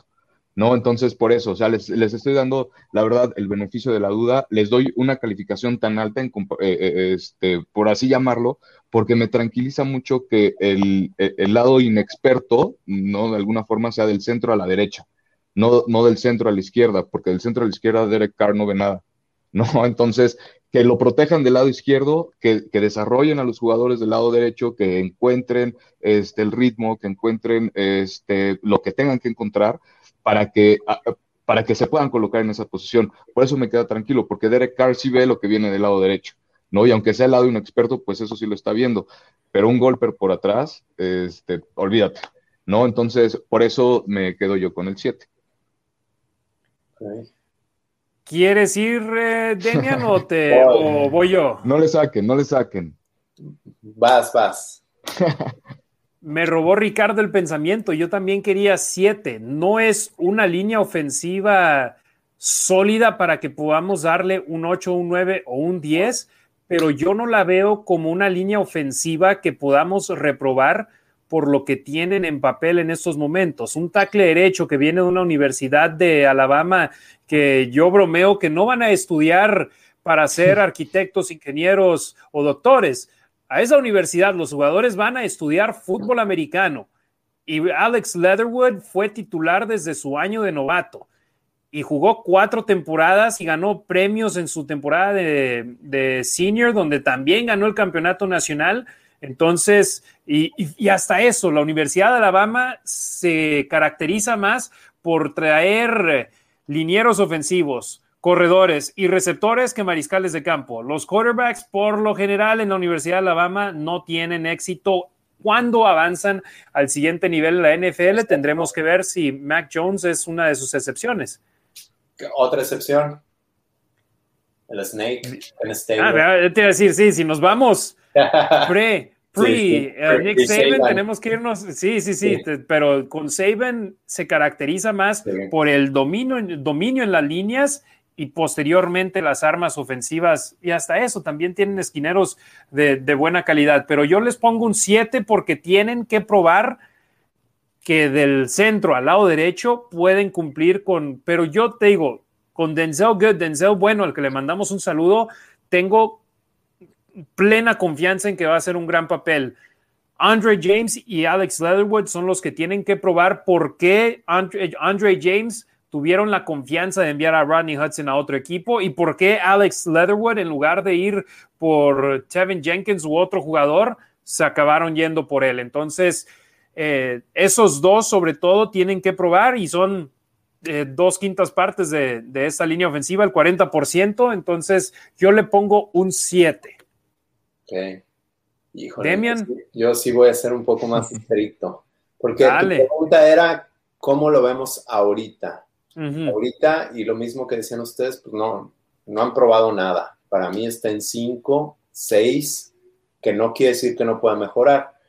Ahora, con respecto a lo que Ricardo decía, creo que Gruden tiene muy buenos planes de juego donde, donde protege su línea ofensiva. Creo que Tom Cable ha hecho un buen papel, pero también tenemos buenos alas cerradas, más eh, los corredores que saben bloquear, Josh Jacobs, Richard, Drake saben bloquear, entonces protegen muy bien a la línea ofensiva.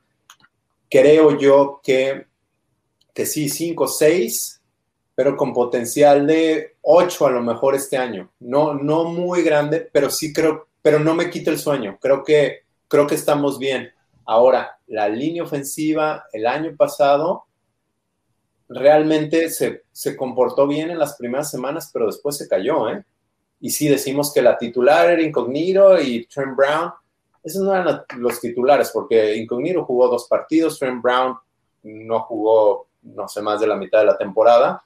Entonces, realmente la línea ofensiva no dio mucho y Hudson, hace rato lo mencionabas, decayó un poco, sobre todo en run blocking, eh, bloqueo para, para carrera. Entonces, sí creo que la línea ofensiva el año pasado estaba como en 7, a lo mejor en nombres teníamos la 9, 10 y creíamos el año pasado que iba a ser la mejor línea ofensiva de la liga. Terminó, y una de las más caras. Ajá, era la segunda tercera más cara, terminó siendo 7 cuando mucho, nada más enmascarada por el buen sistema. Entonces creo que esta puede ser de 7-8 al final de la temporada. Sí, yo, yo, yo, quisiera agregar aquí, este, igual, ¿no? Sabiendo que definitivamente puede mejorar, ¿no? Este, hay que considerar, no sé, me estoy imaginando ahorita, viendo eh, en una formación uh, de tackle derecho, obviamente, Alex Leatherwood, ¿no? Eh, de corredor a Jacobs, y eh, de receptor luego, luego Rocks. Estamos hablando de tres jugadores que jugaron juntos en Alabama. No, entonces ese, ese, e, e, e, ese bunch que tienen ahí, es, esa formación que tienen ahí, con los tres de ese lado, ellos ya se conocen, jugaron mucho y pueden hacer muchas cosas. Y obviamente Gruden y este coordinador ofensivo, perdón, se me fue el nombre. Este, Greg Olsen. Greg Olsen, no, van, a, van, a, van, a, van a tener que hacer los ajustes, ¿no? Van a regresar obviamente a ver los videos de Alabama, cómo los acomodaba el, el coach eh, ¿no? Para ver qué le funcionaba y qué puede tomar de ahí, obviamente, pues empezar a generar nuevas ideas, ¿no? Entonces, me agrada mucho eso. Un pase de lugar rapidito para que salga a bloquear y le des la bola a Rocks en las primeras dos yardas. Sí, y en eso este, haces la, finta de que va la pantalla igual con Rocks y se la das a Jacobs y te sale ya la draw y ya está. No, o sea, pueden ser, te digo, pueden ser muchas cosas, muchas, muchas cosas que pueden funcionar. Entonces, este, por eso me agrada mucho. Creo que me agrada mucho que sea el lado derecho, ¿no? De alguna forma el inexperto, porque le pueden dar muchas armas, como lo han hecho, ¿no? Para proteger al inofensivo. Entonces, este, pues sí, sí, sí, sí, me, me agrado, me agrado mucho la, la calificación de todos, ¿no? Creo que tenemos puntos bastante interesantes. Toño Granadino Castillo dice saludos desde Chihuahua. La línea ofensiva se ve fresca, va a romper paradigmas. Me duele Hudson, yo me voy con un 7. Entonces ahí estamos de acuerdo Ricardo, Harry y Toño. Bueno, Ricardo, un servidor Harry Ruiz y, y el buen Toño Granadino desde Chihuahua. Demian no es tan barco como nosotros y se fue una clasificación bajita, o bueno, más bien a la mitad, pero bien lo dijo ahorita. Eh, David Pando, Malosos Chihuas, eh, Raider Nation Chihuahua, saludos. Eh, Eduardo Venegas Ramos, saludos desde la Raider Nation Saltillo. ¿Cómo ven la mejoría en toda la defensa contra el año anterior que se perdieron muchos juegos por la defensiva? Del 1 al 10, ¿qué calificación le dan y por qué Gruden apoya más a la ofensiva que a la defensiva? Si la defensiva mejora este año, si hay playoffs. Voy con su última pregunta. ¿Por qué Gruden apoya más a la ofensiva que a la defensiva? Pues porque es el lado en donde él es, especialista, es el lado donde él se acabó formando, tanto para crecer en la liga, el llegar a la NFL como head coach, y es como él se formó con los Raiders, como él se fue a Tampa Bay y jugaba con ese eh, sistema, y él la ofensiva es su especialidad. Ahora, lo bueno es que hay alguien como coordinador defensivo que llega con buena trayectoria y que a él le entrega el balón y que a él le dice, ok, tú encárgate de la defensa, que hizo lo mismo con Paul Gunter y no le funcionó. Ahora Gus Bradley recibe las llaves del carro que tiene en sus manos y hay que ver si puede convertir lo que el año pasado fue un bocho en un Ferrari. Entonces, sin duda, la defensa si mejora tantito, hay una gran diferencia. Y Ricardo, Demian, no sé si ustedes vean Raider Films en YouTube, un canal que, me encanta ver los análisis que hacen. Ellos pusieron un video, la defensa de los Raiders va a ganar más simplemente quitando a los jugadores que ya no tienen, quitando a Eric Harris, quitando a Marcus Joyner, y no me acuerdo qué otro ejemplo puso, y yo con eso estoy de acuerdo. O sea, ganas por sustracción. No conozco, no conozco el programa, veo, veo otro uh, con Billy Williams, este, donde hacen el análisis de, de, la X's and. Y, este, y sí, me parece que, que tienen con qué ser mejores, pero vuelvo a lo mismo a mi análisis. Ya tantos años siendo Raider, toda mi vida, ahora hasta no ver, no creer sí me emociona y aquí estamos, pero en papel deben ser mejores. En papel el año pasado debían ser mejores porque ya era el tercer año con Gunther, bla, bla, bla, bla, bla. Pues igual aquí, ¿no?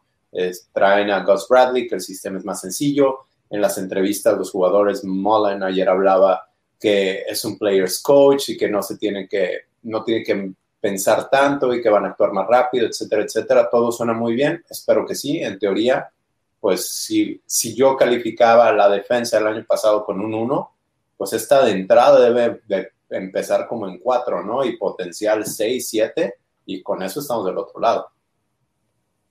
Sí, yo, yo voy a ser, en este caso, con, con la defensa más estricto, siempre, siempre soy, tengo como que ese, e, e, e, ese, ese punto, porque yo vi mucha, mucha, mucha falta de tacleo, ¿no? En la defensa, y es algo básico. ¿no? Entonces, mientras no, no, no, o sea, no le puedes pedir a lo mejor a los jugadores que se coloquen en, en, el esquema defensivo correcto si están fallando el tacleo, ¿no? Que es lo básico. Entonces, este, ahorita obviamente es, como decíamos, es muy temprano, ¿no? Y de aquí no, no hay nada más que ver para adelante o hacia arriba, porque los Raiders, pues yo creo que no podrían, definitivamente podrían estar peor, pero ahorita no están peor, ¿no? Como decimos, ¿no? Todo esto es como para, a lo mejor como para revolucionar un poquito, darle un giro a la defensiva, este, que ayude más a la ofensiva, ¿no? Que es de la, como decía Harry, ¿no? De lo que se encarga el coach Gruden, este, y dejarle a Bradley la responsabilidad de la defensiva, decirle, ahí están las piezas, colócalas como mejor te acomoden. Conoces este, la división, conoces la conferencia americana, sabes contra quién jugamos, sabes cómo ajustarles a este tipo de ofensivas. Entonces, ahí están las piezas, ¿no? Úsalos a tu mejor conveniencia. ¿Qué necesitas para el draft? A ver, este, no sé, defensive backs, órale, ahí está, ¿no? Ahí está, Merrick, ahí está este, Hobbs, ¿no? ¿Quieres este, igual un edge? Órale, ahí está Kunz, ¿no? Aparte te traigo a Ngakwe, ¿no? Entonces, este, creo que le están dando las armas para, para que acomode así su, su, sistema defensivo. Y pues sí, cada quien con una cosa y mi chamba es la defensa, ¿no? Para Gus Bradley y mi chamba es la ofensa para, para Gruden, ¿no? Entonces, creo que, creo que distribuido así me, me, suena, me suena muy bien, pero sí soy más estricto con la defensa y este, espero, tengo muchísimas más esperanzas en la defensa que de la ofensa, sinceramente, ¿no? No porque la ofensa me, vaya a decepcionar lo que sea, pero ya vi cómo funciona la ofensa, sé de lo que es capaz la ofensiva, pero la defensiva la verdad es que a mí, a mí, no me ha, bueno, no porque me tengan que demostrar, pero creo que no han demostrado qué tipo de defensiva son, ¿no? Entonces, esperemos que con los ajustes que se hagan, este, pues lo lleguen a demostrar, ¿no? Porque de aquí para, para arriba nada más, no, no, hay, no hay más. Sí, otro comentario de la, defensa de los Raiders, Moisés Félix. ¿Qué tanto creen que la defensiva mejore este año? Raider Nation Chihuahua, saludos. Eh, vamos con las mismas. Yo creo que esta línea defensiva, con los elementos que han traído, tiene potencial.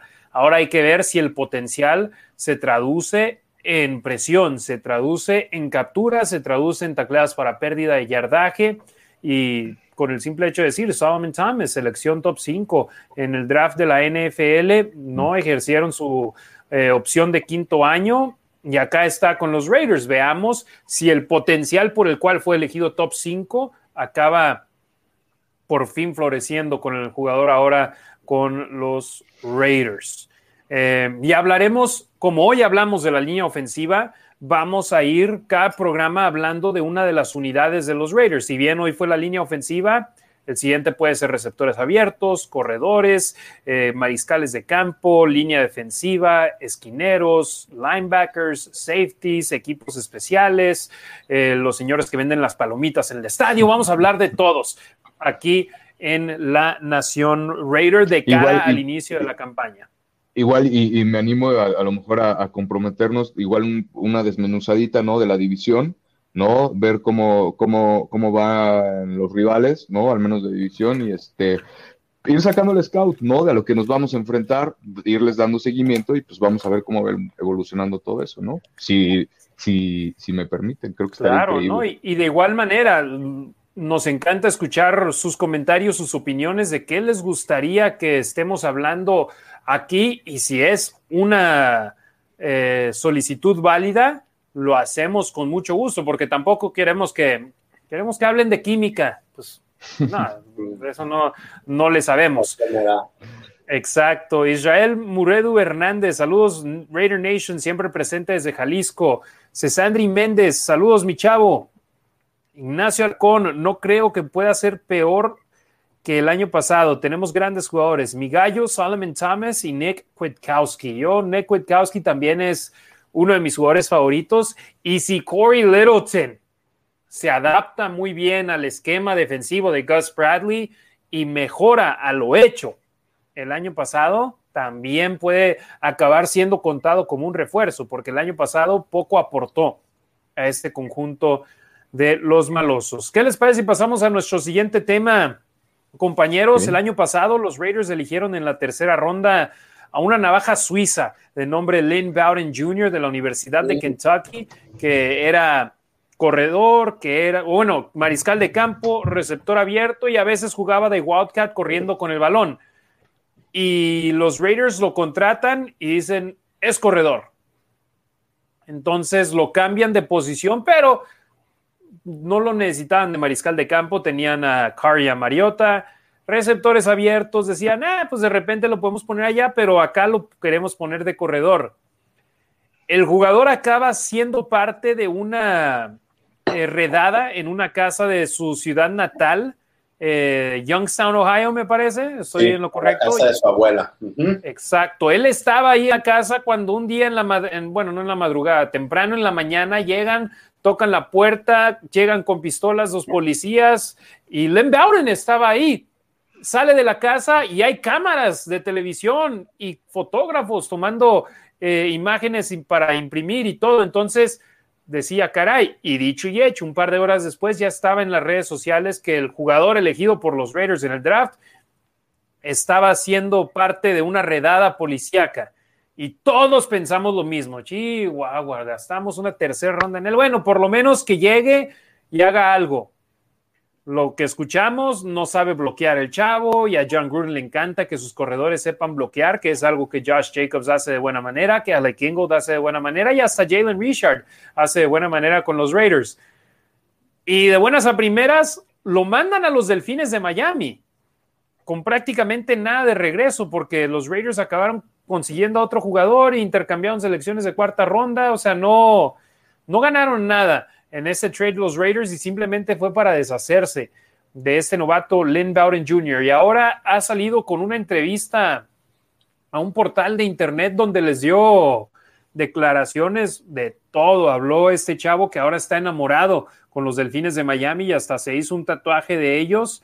Y dijo que cuando habló con los entrenadores de los Raiders, eh, nadie lo estaba apoyando y que en el fondo escuchaba que discutían partes del staff de cocheo de los Raiders de que, bueno, pues era una casa de drogas, estaba eh, relacionada con pandillas. So él pudo haber estado, pudo haber sido parte de, de ello. Y este chavo estaba escuchando todo. Entonces, eh, sabía la mentalidad que tenían los coaches, decía Lynn Bowden Jr. y también mencionó que John Gruden, si no eres uno de sus jugadores, no eres uno de, tus, de sus jugadores y no te va a apoyar y que él sintió que no tuvo el apoyo del staff del cocheo desde el día uno.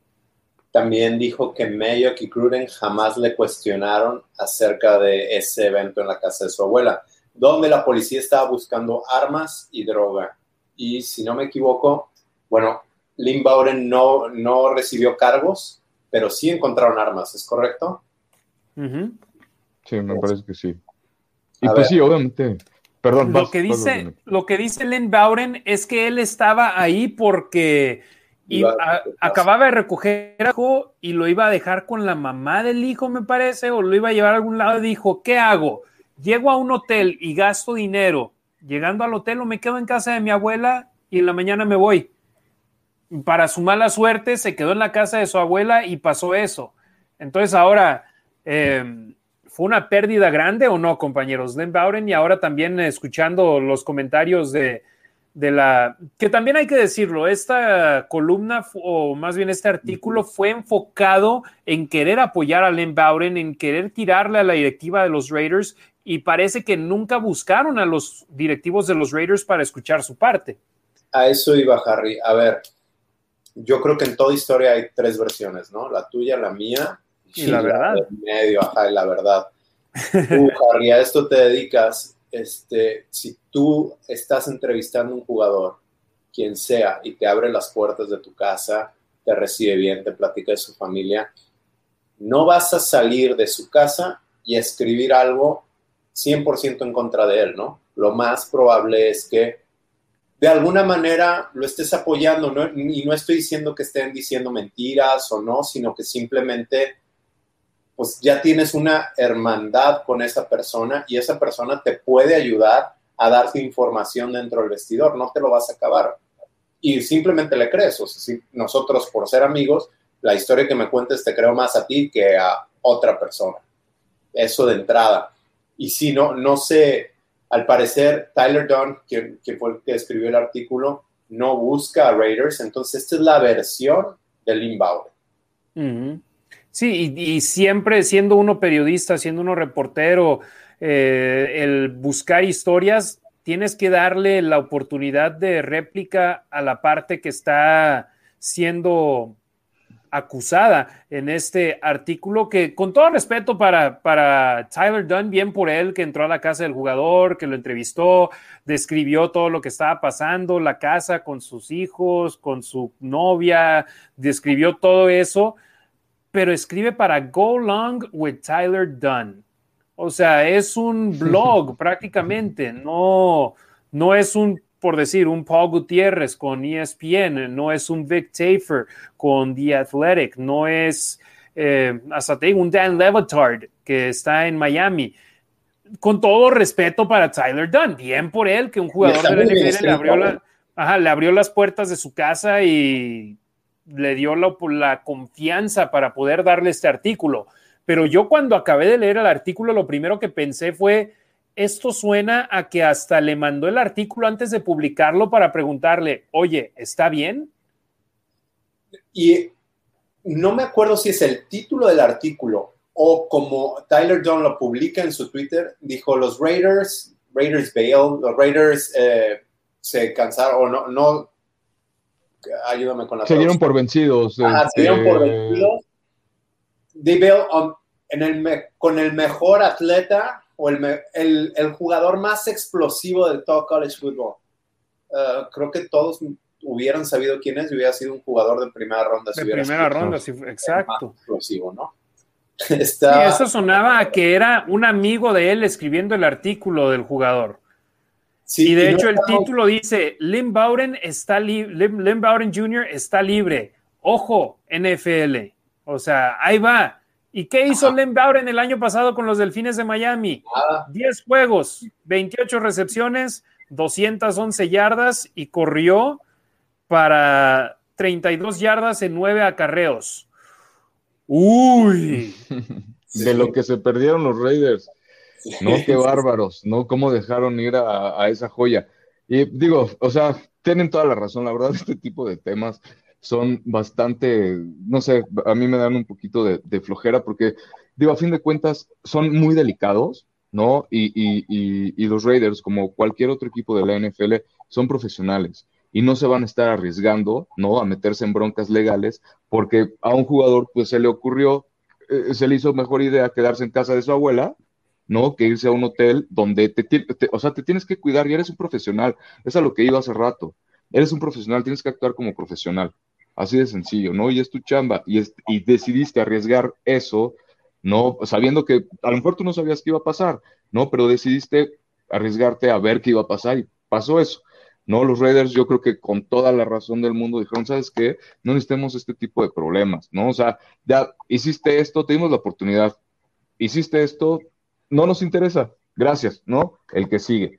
Ya te mandamos a Miami lo que podamos sacar, ¿no? Que pues, obviamente no fue mucho, pero este, pero pues, los Raiders sí definitivamente no se perdieron de, de nada, de un diamante en bruto con, con Lynn Bowden, ¿no? Definitivamente. A mí me dio mucho coraje cuando lo vi en los playoffs, ¿no? O sea, que, estaba ahí en el primer juego, que no hizo nada, ¿no? Pero al verlo eh, eh, en playoffs, creo que sí, sí jugó, ¿no? no, no, pasaron a playoffs. No avanzaron. Ganaron 10, pero no pasaron. Sí, es cierto, estaban peleando para, para playoffs y estaban a nada, quedaron a nada de. Y perdieron con Buffalo en la semana 17 y quedaron eliminados. Y eh, si, en serio Miami llega a, a, los playoffs y Lynn Bowden tiene una. O sea, no sé, me voy a arder muchísimo y este ya voy a odiar a la NFL. Pero pues no, afortunadamente no pasó porque él no es ese jugador, este, el que dice su amigo. ¿No? O sea, no, no, no es ese, ese, esa estrella que, que, que, como lo pone.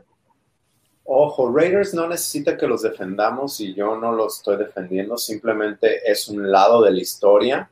Y también el lado de la historia de Raiders, y no vamos a escuchar más porque para ellos, ellos ya se dieron la vuelta y ya no quieren saber más de eso. Este, pero sí es que el jugador, cuando lo vieron en el campo, era más lento de lo que ellos creían. O sea, ellos creían que era más, más rápido, más explosivo, eh, Eric Harris le planchó el traje cuando estaba bloqueando. Eh, no sé, no, no, no estaba dando lo que ellos esperaban. Y ahora, cuando tienes a un, no sé quién tú quieras, Randy Moss, es más, Antonio Brown, porque ha tenido más oportunidades, porque es un jugadorazo, nos guste o no. Y esos jugadores les van a dar más oportunidades, pero un jugador que no ha probado nada, viene de Youngstown, que es, un, es, es una ciudad muy peligrosa en Estados Unidos. Se encuentran con lo de el stash house de, de su abuela. Viene a Las Vegas.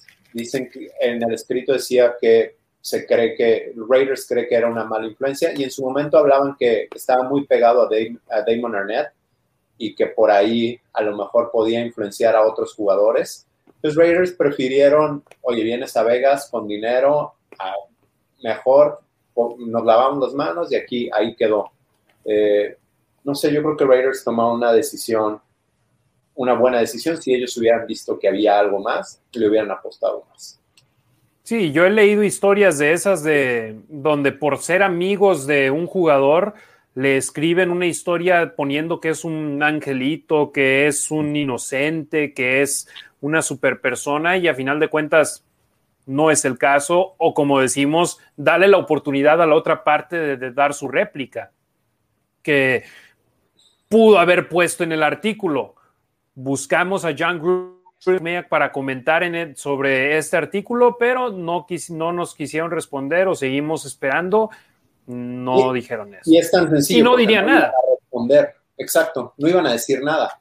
Ahora, lo que sí hay que decir es. Pero te da más credibilidad simplemente poniendo eso. Claro. lo, que sí, lo que sí hay que decir es que nosotros no conocemos del todo. Ahorita ya conocimos la parte de Bowden, lo estamos platicando porque gran parte de Raider Nation empezó a tirarle a Raiders o a creer todo lo del artículo. Sí, créanlo, denle el beneficio de la duda, pero también está la otra parte, ¿no? Y una de las cosas que hablaba, que digo, es interesante tocar el tema, que Lynn Bowden, cuando comenzó a jugar fútbol a los seis años, otra vez, este es un pueblo muy violento, le tocó ver en el campo de juego cómo asesinaban a una persona. Así, con una pistola en mano, ¡pum! Ahí le dieron. Y creo que su coach en Kentucky estaba en ese partido, pero se fue unos minutos antes. Sí, que había pocas universidades buscándolo, o bueno, cuando se enteraban de dónde venía y su pasado problemático y todo eso, preferían darle la vuelta. Y su coach, que había estado, que es originario también de Youngstown, Ohio, el coach que era de Kentucky, lo llevó al equipo diciendo, sabes qué, aquí te, te cobijo, te cuido, te guío. La bronca es que pues ese coach no lo tenían los Raiders y ahora imagínate que los Raiders contraten a un entrenador simplemente para darle cobijo a un jugador. Esa es la NFL. No, es un, el coach es el coach del equipo, después coach de la defensa o la ofensiva de equipos especiales y luego el coach de cada unidad en el campo. Entonces, no puedes nada más. Lo voy a contratar para que ojalá Len Bowden se porte bien. No, Entonces, no, o sea, son, son profesionales, o sea, no. No, no, no, no, no pueden comportarse así. No, y obviamente no les pueden poner una niñera porque son profesionales. No, entonces... Son adultos. Exacto. O sea, si bien, si bien no son maduros como alguien de 40, 50 o hasta 30 años, salen del draft y por las reglas en la NFL, el jugador más joven de la liga tiene que pasar tres años en el nivel colegial. Eso significa que el más joven en la liga va a tener 20 años. Si bien no pueden tomar alcohol en los Estados Unidos o fumar cigarros en los Estados Unidos a los 20 años, desde los 18 ya eres adulto, ya estás viviendo eh, lejos de tu familia en, en la universidad, en el colegio. Entonces, sí necesitan aprender más y entrando al NFL te cae el dinero que nunca hayas visto en tu carrera y tienes que ser maduro en esos aspectos. aún así en el artículo dice que le compró un carro a su mamá, creo, y que los Raiders le dijeron, oye, cuidado, espérate. Pero la manera en que lo pinta el artículo es que lo cuestionaron qué hacía con su dinero y después dice que uno de sus perros le costó 15 mil dólares y Tyler Don pone, no le digan a los Raiders no, porque vas a gastar 15 mil dólares. Sí, y los Raiders simplemente le, dieron, le dijeron ese comentario diciéndole, oye, todavía no tienes tu puesto seguro en el equipo, no puedes estar gastando el dinero que, él simplemente, y fíjate, todos creo que estamos en esa posición de que si podemos ayudar a nuestra familia, lo hacemos. O sea, yo conozco a Will Hernández, el guardia izquierdo de los gigantes de Nueva York. Lo, originario de, aquí, de Las Vegas, que jugó en la Universidad de Texas en El Paso, él firmó su contrato, le compró una casa a su familia, pero fue segunda ronda y le tocó su dinero y está jugando y él, ¿qué prefieres tú? ¿Una casa a tu familia, a tu mamá, a tu papá, a tu hermana o algo para ti mismo? No, él se fue para consentir a los que han estado con él en las buenas, en las malas y en las peores. Entonces, entendible la situación que le haya querido comprar un carro a su mamá Y mira, y a final de cuentas yo también me hubiera encendido de que es mi dinero. ¿Para qué te preocupas tú? Sí, sí, sí. O sea, ahí entiendo esa parte del Len pero también entiendo la parte de los Raiders de, hey, tranquilo, eres tercera ronda, no te, no te toca tanto como a Cleveland Farrell o a Jonathan Abram, o a Josh Jacobs o a Damon Arnett que eligieron los Raiders en la, en la, primera, en la primera ronda. Vi el comentario de Amado Nervo que dice, son prospectos malagradecidos y poco profesionales. Lynn Bowden es basura. No me voy a tal extremo, pero él simplemente está molesto y si le sirve como chip on his shoulder, como motivación para el futuro, bien al chavo, pero mira, yo creo, y fíjate, estaba precisamente hablando esto en la tarde con un compañero de trabajo, eh, le decía, nunca cierres las puertas. ¿Para qué hablas mal de alguien que te que era tu jefe en un trabajo y que después si te ah, vamos a contratar a esta persona, eh, no, ¿sabes qué? Se va y habla de lo que pasa detrás de escenas, ¿para qué lo jalamos para acá? Es correcto. Pues vale, y, ojalá le vaya bien en Miami, porque va a ser difícil que otros equipos no vean ese artículo y digan. Claro.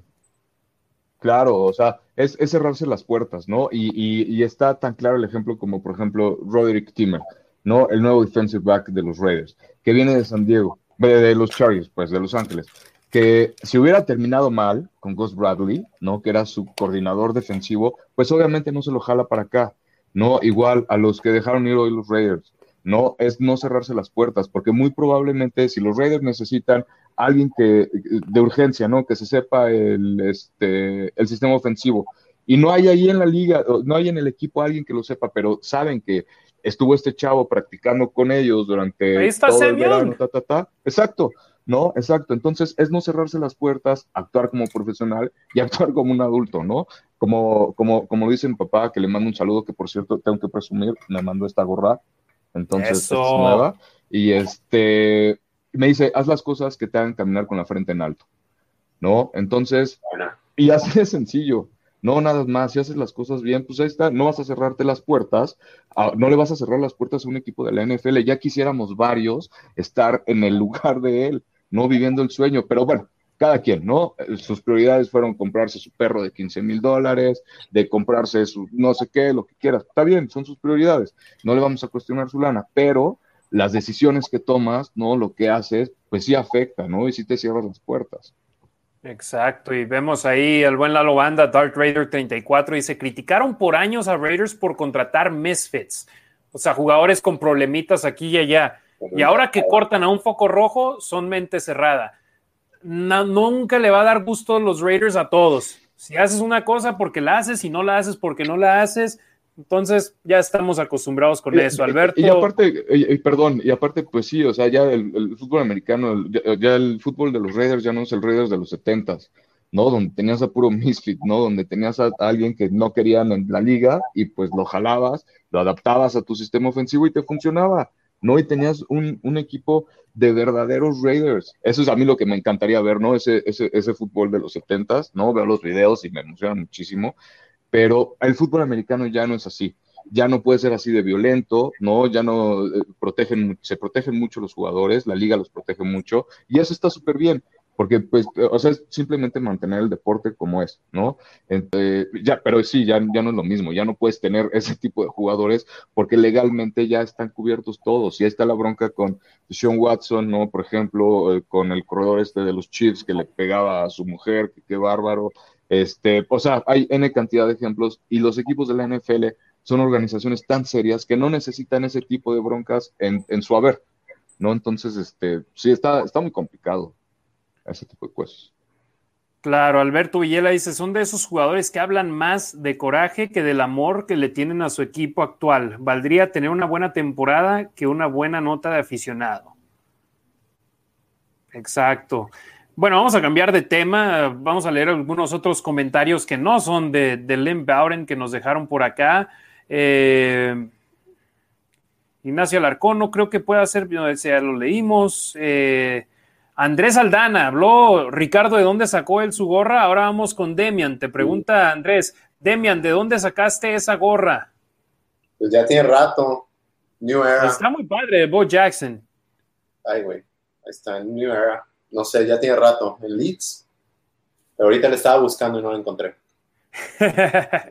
Anabel Lara, son los mejores Demian, Harry, Ricardo, mis respetos, Go Raiders, los meros, meros presentes.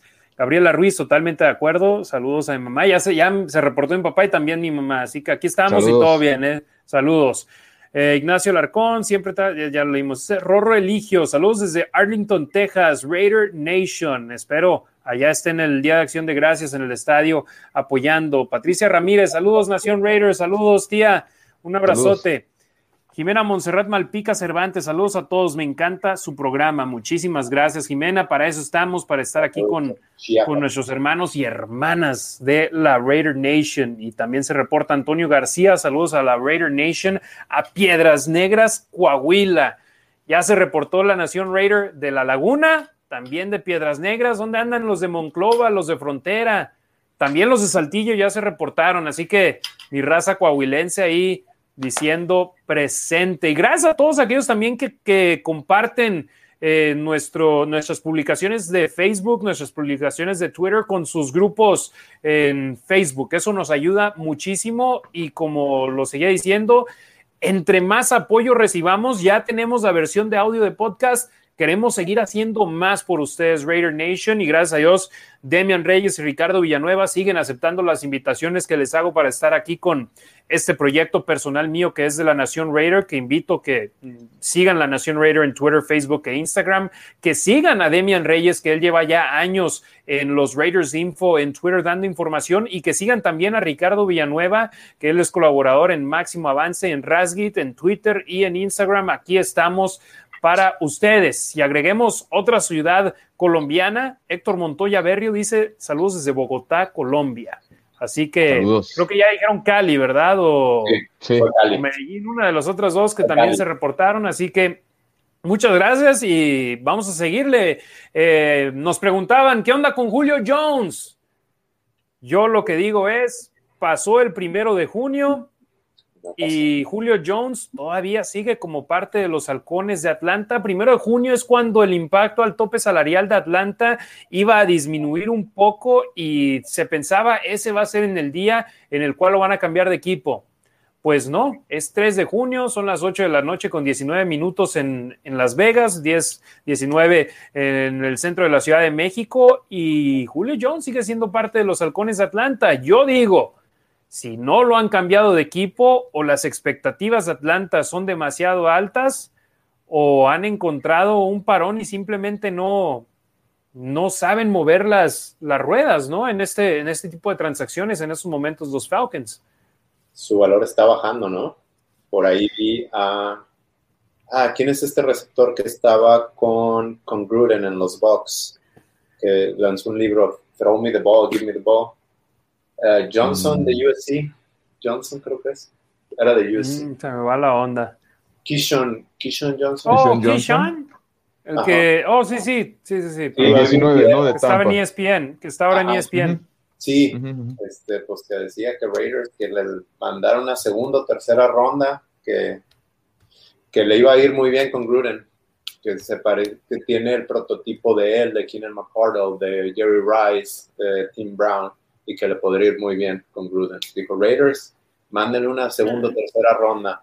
Tim Brown llevaba, llevaba años con el equipo el señor Raider, no era como si llegó a los Raiders por John Gruden. Ah, no, no, no, claro. Y, Jerry Rice fue el que llegó, de hecho, el aniversario de que llegó a los Raiders fue hace algunos días, vi que lo publicaron ahí en redes sociales, y llegó para, eh, pues, para divertirse un poquito más y ya vio lo aburrido que era San Francisco, vámonos a, a Oakland a vivir con, con, la Raider Nation, lo que, verdaderamente, lo que verdaderamente es el fútbol americano de la NFL. Pero Julio Jones sigue con los Falcons. Eh, Aaron Rodgers sigue con los Packers. Richard Sherman sigue de agente libre.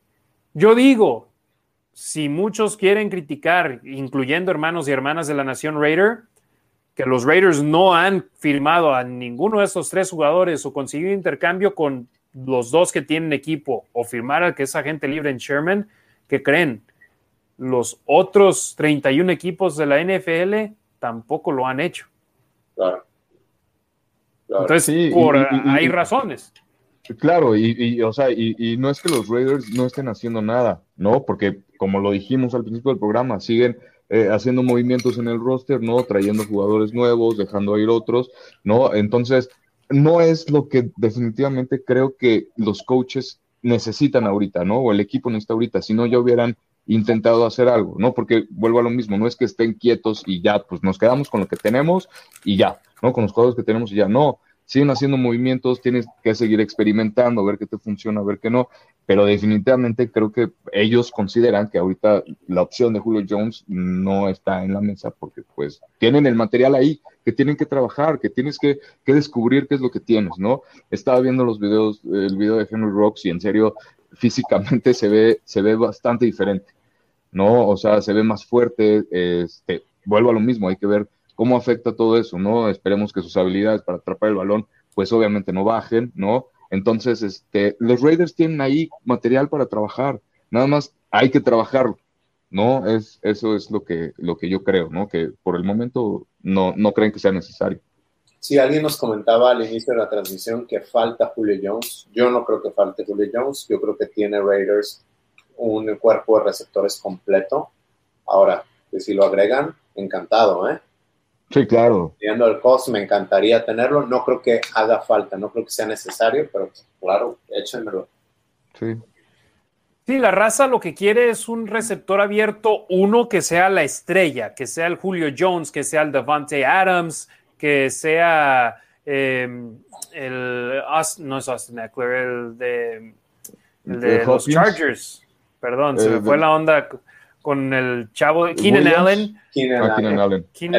Keenan, Allen, eh, que sea un DK Metcalf, que sea un receptor abierto, que uno diga el nombre y dice uno, este es el uno, un Juju Smith Schuster, pero en realidad es los Raiders tienen a su mejor receptor abierto como una ala cerrada y les funciona de maravilla. Y tienen a una ala cerrada detrás de él que es muy bueno también y que puedes meter en, formaciones a las dos alas cerradas juntas. Entonces, yo digo, tranquilos, no creo que Julio Jones eh, vaya a terminar siendo Raider. Estaba viendo over the cap, el tope salarial en estos momentos. Los Raiders tienen 4 millones 270 mil 157 dólares disponibles. Y el traer a Julio Jones necesitas cortar a un hombre grande o varios o reestructurar contratos para poder hacer que quepa el contrato y te quedas prácticamente en ceros. En estos momentos, con 4 millones 270 mil, ya trajeron a Sam Young. Pueden traer a alguien más en una posición donde digan, ¿sabes qué? Necesito profundidad aquí. Ahora, hay que, hay que mencionar que ese espacio, muchos equipos dejan un espacio en el tope salarial por varias razones. Una, para hacer rollover. lo que no se ha utilizado se puede usar el siguiente año es, es, muy complicado explicarlo, tiene, tiene un corte y si no lo usaste antes ya no lo puedes usar después, pero es una de las razones. Otra, para poder hacer un trade en temporada. Por, por si Julio Jones sigue disponible, ya bajo de precio, y entonces ahí sí tienes, y, y Raiders está compitiendo por playoffs, dices, me falta un jugador y lo traes. Es por eso que tratan de no, de, de no usar todo el tope salarial más o menos lo, lo, que hicieron los Seahawks, ¿no? Hace, no me acuerdo si fue hace un par de años o el año pasado, no me acuerdo cuando fue con Marshall Lynch, ¿no? Que llegaron a playoffs, necesitaban un corredor, él estaba de agente libre, obviamente, ya tenía un año, creo que se había, eh, que, fue cuando jugó con los se Raiders. Se retiró con los Raiders. Y, este, y pues lo agarraron para playoffs porque necesitaban un corredor para playoffs, y ahí estaba, ¿no? Más comentarios. Alguien nos preguntaba qué les parece el dúo de Derek Carr, aquí Ror Religio, ¿qué les parece el dúo Derek Carr, Henry Ruggs? Tendrán que romperla este año. Pues me encantaría y hay que ver, esperemos lo busque más Derek Carr y también la disponibilidad es la mejor habilidad de un jugador de fútbol americano porque Ruggs el año pasado hubo varios partidos que estuvo fuera de acción y le respondía a Phil Core, a Rorro, me encantaría más un dúo Brian Edwards Carr yo la verdad, con que Carr conecte con quien sea como receptor, con eso me doy por bien servido, que supere 4.000 yardas, que consiga una buena cantidad de anotaciones y que no, primero, que no lance intercepciones, pero sobre todo, que no suelte el balón cuando lo capturen. Correcto. a ese, ese pie cojea. Ojo, David Carr hablaba de Henry Rocks. David, el hermano de Derek, dijo. Analista de NFL Network. Ajá, dijo en NFL Network que Derek dice que Henry es el mejor jugador con el que él, con el que él ha jugado, quizás por su explosividad y su manera de entrenar. Y esta semana, ayer, ayer también este Hunter Renfro decía algo similar, que en los entrenamientos que Henry Rock se ve como un monstruo. Ahora falta que lo demuestre en el campo. Exacto. Exacto, y es por eso que, pero igual, o sea, volvemos a lo mismo, probablemente no, no, no nos demos bien una idea de cómo está hasta que empiece la temporada. ¿Por qué? Porque en pretemporada no lo vamos a ver, no lo van a arriesgar, lo, que comentábamos, ¿no? O sea, los jugadores titulares no juegan los, juegos de pretemporada porque son para conseguirle repeticiones a los que vienen atrás. ¿no? Los titulares ya tienen su chamba segura, ¿no? Entonces, muy probablemente lo veamos equipado nada más y a lo mejor correr este, un par de rutas, ¿no? Pero, este, pero pues bien, bien, hasta que entre en ritmo y, este, y, el primer partido que es contra los Ravens en Monday, night. ¿no? A ver, a ver qué tal se ve con, híjole, ya, ya quiero que empiece, ¿no? Pero el, perímetro, ver, ver todo eso, todo lo que hemos estado platicando, todo lo que vamos a platicar de aquí a que empiece la temporada, ver cómo se va desarrollando. No, y a mí no me sorprendería que Carr esté en un par de juegos de pretemporada, el primer cuarto, y lo metan al partido con Henry Ruggs y con Brian Edwards y que tengan snaps antes de ese partido contra los Cuervos de, Baltimore. Entonces también hay que tener la mirada bien puesta en lo que serán los primeros juegos de pretemporada desde agosto del 2019, prácticamente dos años sin partidos de pretemporada hasta que los Raiders sean anfitriones el 14 de agosto de los Halcones Marinos de Seattle acá en Las Vegas. Eh, Roro Eligio dice, tal vez el salario de Julio Jones y la edad sean factores que pesan un poco ya. Phil Core me hubiera encantado más un Megatron. Sí, haz de cuenta, ese es el wide receiver uno que todo mundo tiene en mente. Que siempre produzca, que sea una amenaza latente y que a excepción de que tengas a alguien como Namdi Asamoah encima de ellos, siempre te va a andar consiguiendo 100 yardas y uno o dos touchdowns por partido. Gabriel García, hola Raiders, ¿cuánto impacto creen que tenga Tanner Muse después de que se perdió su primer año? Yo en el partido pasado hasta me atreví a decir que no creo que Tanner Muse tenga un puesto seguro en este equipo. Eh, Demian, Ricardo, ¿ustedes qué opinan? Porque se perdió el año por lesión y ya eligieron a otro jugador en tercera ronda que tienen en mente para potencialmente que juegue, o bueno, cuarta ronda, perdón, que juegue la posición de linebacker. Eh, y tienen a Kwiatkowski, tienen a Corey Littleton, regresó Nick Morrow.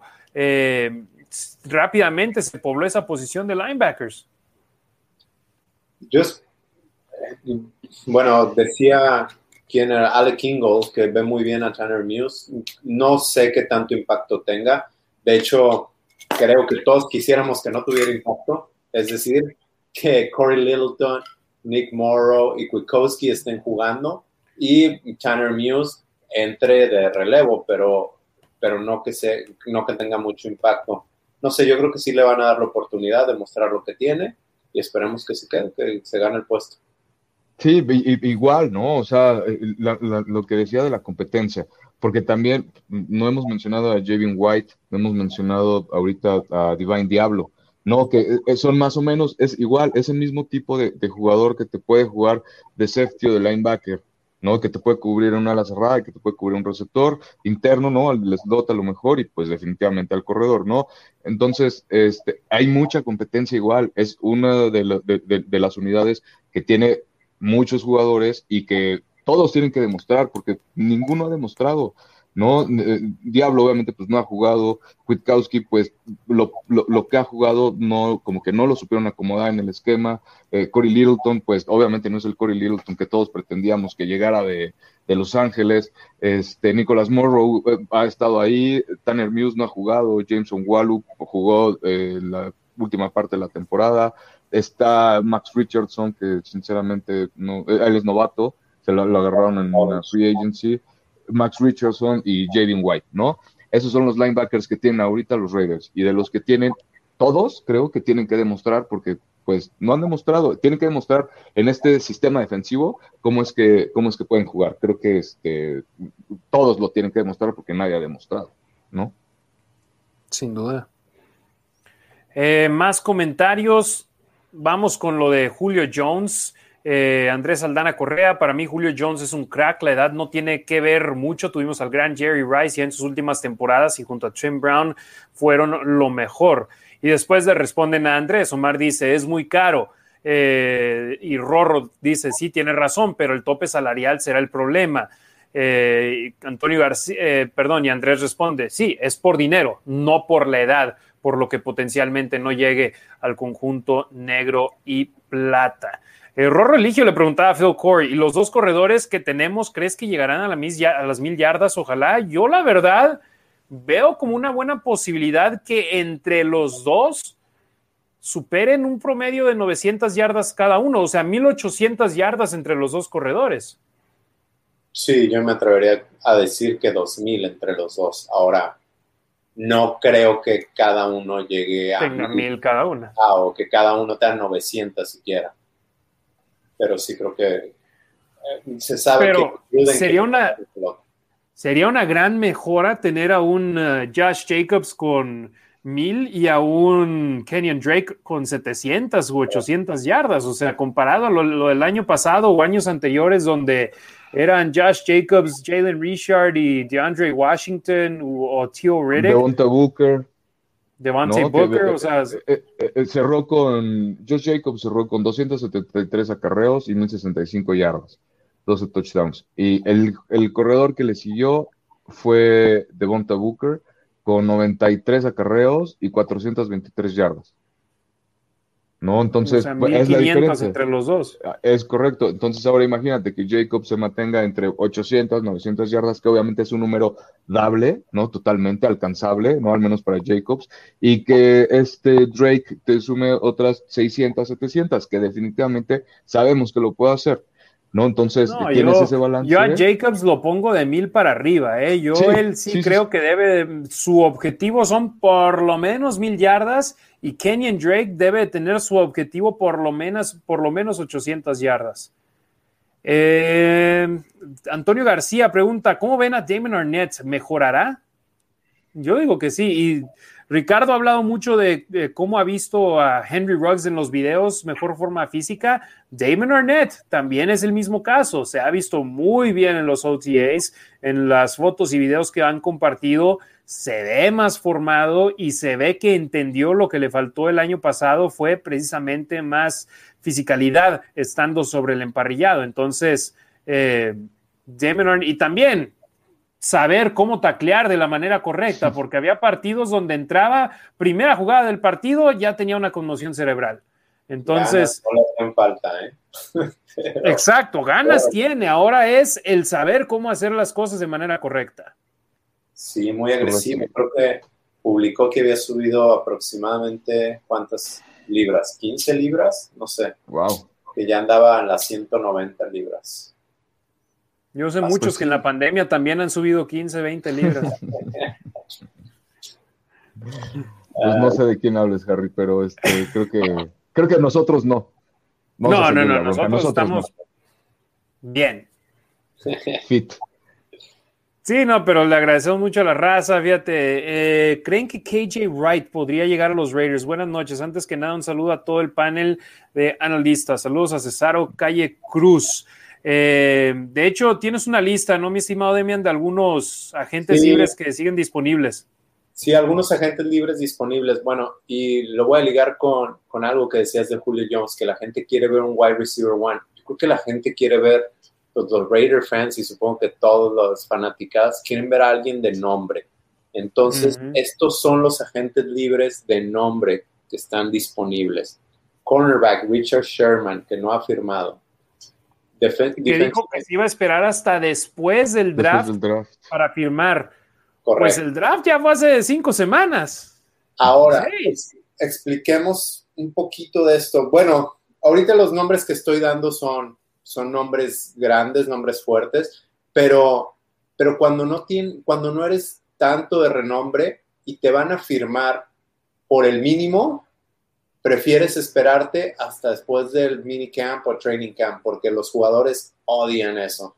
Muchos de los veteranos. Eso lo explicaba Will Compton en su podcast. Sí, que le habló Paul Gunter y le dijo, sí, te quiero de regreso y te va a firmar, ok, ¿por cuánto? Por el mínimo. Y le dijo, no, ¿sabes qué? Mejor hablamos después, me espero. Y lo firmaron los Titans por el mínimo, más adelante. A ver, la lista. Richard Sherman, eh, Melvin Ingram, defensive end de los Chargers. Eh, Morgan Moses, tackle. Eh, defensive line, Sheldon Richardson. todos estos los podría usar Raiders, ¿eh? Mitchell Schwartz, otro tackle ofensivo que era de los, de los Chiefs. Stevie Nelson, cornerback. Otro tackle defensivo, defensivo, Gino Atkins, también de nombre y se ligaba antes mucho con Raiders porque jugó para Paul Gunther. Otro tackle ofensivo, Russell Okung. Defensive end, Justin Houston. Linebacker, KJ Wright. Wide receiver, Golden Tate. También ese podría, podría apoyar, aunque ya hemos hablado del cuerpo de receptores. Cornerback, Brian Poole. Safety, Malik Hooker. Y eh, defensive line, Jurel Casey, quien estuvo con los Titans y el año pasado con los Broncos. Y ese jersey de Malik en Las Vegas también vendería mucho, como el de Diablo y el de, el de Stoner, ¿eh? Sí. Sí. Sí, no, y es, Hay que comprar los tres y nos vamos a un partido. Era increíble, ¿eh? Combinando los tres acabas con el de Diablo. Eh, pero sí, o sea, hay calidad todavía disponible, pero regreso a la misma de cuando empezamos a hablar de este tema de Julio Jones, Aaron Rodgers y Richard Sherman. Si siguen sin Sherman sin firmar y Rodgers Jones sin ser intercambiados de equipo, hay una razón por ello. No, los Raiders no lo han hecho, pero los otros 31 equipos de la liga tampoco. Entonces, Melvin Ingram se habla sobre su problema de lesiones, Richard Sherman, su veteranía, que tal vez ya no es tan rápido. Y así podemos ir en la lista y con cada uno encuentras excusas. Entonces, eh, y también, por ejemplo, ¿cuál es lo más, qué es, cuál es, cuál es el destino más lógico en estos momentos de la NFL? Hay dos. Kansas City y Tampa Bay. Ah, ¿a dónde quieren ir los jugadores? Sí. Ah, O sea, ya, sí. ya, ya. Sí, sí, sí. Si te van a pagar lo mínimo, pues dices, bueno, me voy a jugar con Patrick Mahomes y potencialmente gano un Super Bowl. O me voy a jugar con Tom Brady y ojalá haya otra temporada mágica como tuvieron en el 2020. O pero, sea, al menos, pero al menos el bono de, de- de por llegar a playoffs, seguro me lo gano, ¿no? Por, por con quién me voy, aunque no Claro. juegue nada, ¿no? Pero el bono de playoffs, este, pues ya, ahí está, ¿no? Me, me arriesgué para que, para que me dieran el mínimo, ¿no? Pero bueno, pues ya estoy recuperando ahí un poquito. sí, entonces son, son los jugadores que dicen, ok, todavía no he firmado y lo mínimo es lo único que me están ofreciendo. ¿A dónde me voy? ¿A Cincinnati o a Kansas City? Y a muchos así se les acaba la carrera, ¿eh? Porque vienen jugadores nuevos que no cuestan nada, novatos. Sí, no drafteados. Drafteados y no drafteados, ¿eh? Y prefieres jugártela con alguien así que pagarle un veterano que ya no te va a dar lo mismo, ya, ya llegó a su, a su techo, ya llegó a su tope desde hace, desde hace años y prefieres, prefieres tener sangre nueva. Jugadores que te puedan jugar equipos especiales y estos veteranos no te van a jugar equipos especiales. Y, y me acordé de eso porque ahorita eh, Olvera Saga Hugo nos pregunta qué fue de Crabtree, el número 15. Pues eso, así como estos veteranos, ya no recibió ninguna otra oferta y ahí Se fue, te- terminó en, bueno, eh, tengo entendido que está en San Francisco. No tuvo, Ah, este, este, no, perdóname, este, no me confundí, no sé. No, no, no, él venía de San Francisco, pero no, Crabtree es- sí estaba, terminó jugando en, jugó en Ravens y no Terminó su carrera con Arizona. Ok. 2019. Ajá. Fue San Francisco, empezó 2009-2014, Oakland 2015-2017, Baltimore 2018 y Arizona 2019. Arizona, perdóname, Arizona, Arizona. Sí, que andaba por ahí en la carrera. Hay un, hay un programa que se llama I Am Athlete, que es con Brandon Marshall, el, el que era receptor de Broncos y Jets y Bears. Está también eh, Chad 85 y hay algunos otros exjugadores y todos ellos creen que todavía podrían jugar, ¿eh? Ellos sienten que todavía podrían jugar, pero la liga ya no les da, no les da oportunidad.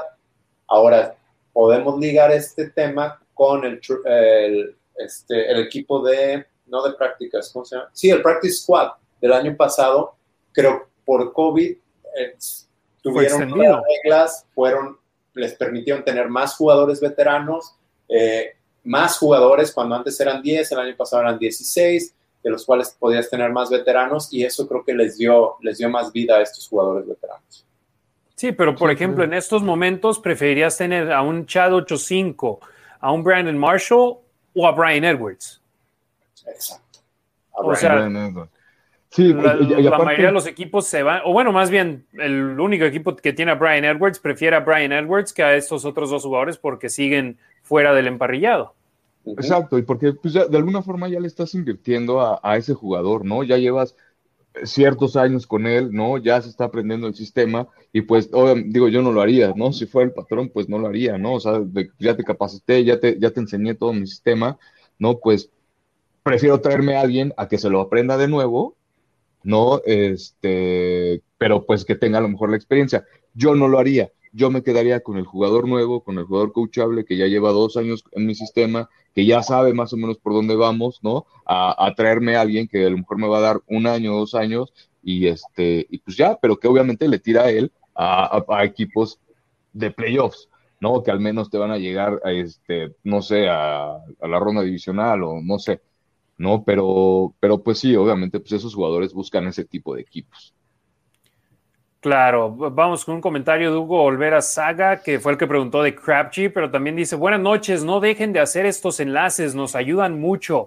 Go Raiders. Hugo, gracias, aquí estamos para la Nación Raider, por la Nación Raider. Tanto Ricardo Demian y un servidor somos eh, miembros de la Raider Nation, somos hermanos que nos conocimos por el equipo y aquí estamos el uno para el otro. Y créanme, el programa de esta noche fue difícil de hacer, y, pero aquí estamos, les cumplimos y le agradecemos a todos los que nos están escuchando en podcast y también viéndonos por medio de Facebook y Twitter. Eh, los números siguen creciendo cada semana y eso se debe a la constancia y a mi agradecimiento a Ricardo y a Demian que aquí siguen junto a un servidor, Harry Ruiz, que yo simplemente tuve la idea y ellos han ejecutado de gran manera aquí con, con un servidor. Christian Sand dice, saludos Raiders Media Team. Somos la Nación Raider, los Raiders Info y Ricardo Villanueva aquí para informarle a la Raider Nation. Yo lo he dicho, si bien el equipo no le pone tanta atención a la, a la raza que hablamos en español, pues para eso estamos nosotros aquí para ustedes y decirles, como dice Demian, lo mucho o poco que sepamos del equipo de nuestros amores. Y la última pregunta del día, porque ya vamos para dos horas otra vez. Meak dice que se está trabajando mucho con Jonathan Abram. ¿Ustedes qué esperan de él este año? ¿Voy otra vez o alguien quiere empezar? Vas, vas, vas, Voy. Híjole, me gusta, es uno de mis jugadores favoritos. La verdad es que tengo expectativas con Abram eh, increíbles. O sea, vi, vi lo que hizo en, colegial. Me agrada, me agrada muchísimo su actitud, ¿no? Y esa de, de ese fútbol violento que, del que hablábamos hace rato, ¿no? De alguna forma legal, ¿no? Pero, pero tiene eso que no, no se ve muy seguido, ¿no? Yo no, no, lo encuentro, no, no lo veo en muchos jugadores. Entonces, me agrada mucho eso, me agrada mucho eso que se le esté peleando a Casey Howard, Casey Hayward, que, le esté aprendiendo todo, que él ya sabe que tiene que ser un jugador más tranquilo, ¿no? Más consciente de alguna forma de que pues está exponiendo su cuerpo y a sus jugadores, porque pues no solo se lastimaba él, sino también lastimaba a los otros compañeros y pues no, ¿no? Pero es parte de la madurez, es parte de lo que tiene que ir aprendiendo, de lo que, de lo que le tiene que este, ir enseñando eh, la NFL, ¿no? Y el, profesionalismo de cuidarse, cuidar su cuerpo, y, pero pues hacer bien tu chamba, ¿no? Entonces, este, eh, yo tengo muchas expectativas de él, la verdad es que fue un pick que me agradó muchísimo y no ha demostrado, definitivamente creo que no ha demostrado, pero tiene el potencial para, para hacerlo. Eh, yo también espero que, espero que tenga buena temporada. La semana pasada en la entrevista decía que se sentía mejor porque Gus Bradley lo tiene en la caja. en lugar, y jugó mucho de free safety el año pasado con Paul Gunter y su, su fuerte es eh, estar cerca de la línea de scrimmage. Entonces yo espero que, yo espero que pueda apoyar en el juego terrestre, que pueda, que lo pongan a, a cargar al coreback, que tenga uno, dos, tres sacks. Creo que puede ser el juguete de Gus Bradley que, que quería en, en Chargers con Derwin James, que siempre estuvo lesionado. Y espero que Jonathan Abrams sea más inteligente también a la hora de, de, golpear y no se vaya por el home run, porque a veces termina lesionado él, termina lesionado sus compañeros y pues no está disponible. Oye, y nada más una anécdota. Tú ahorita hablabas de college, de Ricardo. ¿Sabes por qué usaba el número 38 en college? No, no, no. Bueno, si te acuerdas, hay un video de Jonathan. Uh, Jonathan Abram. No, Jonathan Abram. Ah, Abram, Abram, ok. Ah, si se acuerdan, hay un video de Jonathan Abram en un partido de primavera, que es cuando tienen el interescuadras, donde le pega al corredor, creo me parece, y lo noquea un, golpe, ajá, un golpe este, muy aparatoso. Le dieron ese número como castigo, el número 38 número feo le dijeron está por menso. Por gandaya, sí, sí, sí, pues sí. Y, y, me gusta y, el comentario de Hugo Olvera Salazar. Dice: Tiene todo el ADN maloso Jonathan Abram y estoy completamente de acuerdo. Es un jugador que lo ve uno, cómo actúa, lo que hace. Hay un video de él bailando antes del partido, creo que en Cleveland, que le ponen música de cumbia, le ponen el sonidito, le ponen todo tipo de música. Se ve muy padre y es lo que uno hay gente de la vieja escuela que dice, no, el jugador no debe de estar haciendo eso en la previa de un partido, pero la gente joven, la gente de la nueva era dice, hey, se está divirtiendo, está haciendo, se hizo viral y para muchos el hacerse viral es más importante a veces de lo que hace en el campo, pero mira, ya el año pasado se hizo viral, este año que se haga viral por lo que hace sobre el emparillado dentro de los 60 minutos del partido es lo que yo deseo. Entonces, eh, la pregunta era ¿Qué esperan de él este año? Un año espectacular, es lo que necesita. Es su tercer año en la liga, pero en realidad es más o menos como su segundo, porque el primer año jugó un partido. El segundo año, ¿cuántos partidos jugó el año pasado? Veamos. Jonathan Abram 2020.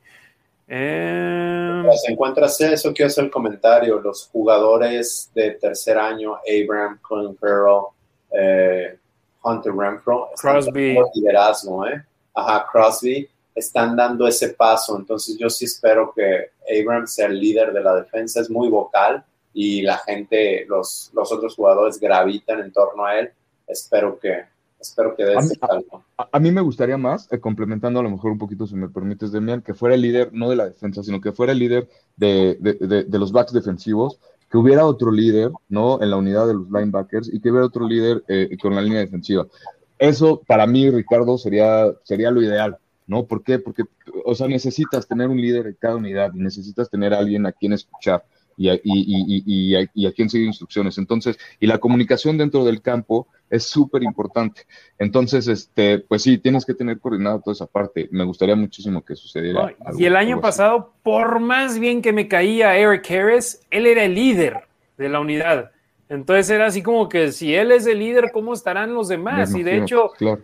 Abram hablaba sobre Casey Hayward, que, o sea, está aprendiendo tanto de él. Si bien Abram no es esquinero, me gusta que el liderazgo de los profundos ahí lo tiene Hayward y le ayuda al resto de la unidad. Y para responder la pregunta, Abram jugó en 13 partidos el año pasado, o sea que en su carrera en la NFL en, en dos años ha jugado 14 juegos, no es ni siquiera una campaña completa. Entonces, si bien en su papel dice tercera temporada, en realidad es como si fuera el final de su primera y el inicio de la segunda. Entonces, esperemos la maduración llegue a funcionar de gran manera. Nos tenemos que despedir, ya llevamos poquito más de dos horas. Antes de que empezáramos el programa de hoy, Ricardo me dice, pues hoy acabamos temprano, ¿no? Le digo, sí, vamos a, a terminarlo, pero yo me sigo sorprendiendo con nuestros hermanos y hermanas de la Raider Nation que nos traen como Vicente Fernández mientras la raza siga pidiendo. Aquí seguimos nosotros, así que muchas gracias. Cesaro, Calle Cruz dice, perdonen, también llegué tarde, ¿les agrada a ustedes la posibilidad de que llegue Julio Jones? Los tres decimos que sí, nos agrada. Y nos pregunta, ¿y si hay posibilidades de que llegue? Los tres opinamos que es mínima, que mínima o casi nula de que esté llegando Julio Jones al conjunto de los malosos. Así que... Le, perdón, le voy, a dar, le voy, a dar, un tip, perdón que te interrumpa Harry, le voy a dar un tip a nuestro amigo Cesaro que pues si no, si se perdió, ¿no? De lo que platicamos de Julio Jones, pues con todo gusto le invitamos a que a que nos escuchen en, las plataformas que Harry por donde nos pueden escuchar, porfa, porque se me va.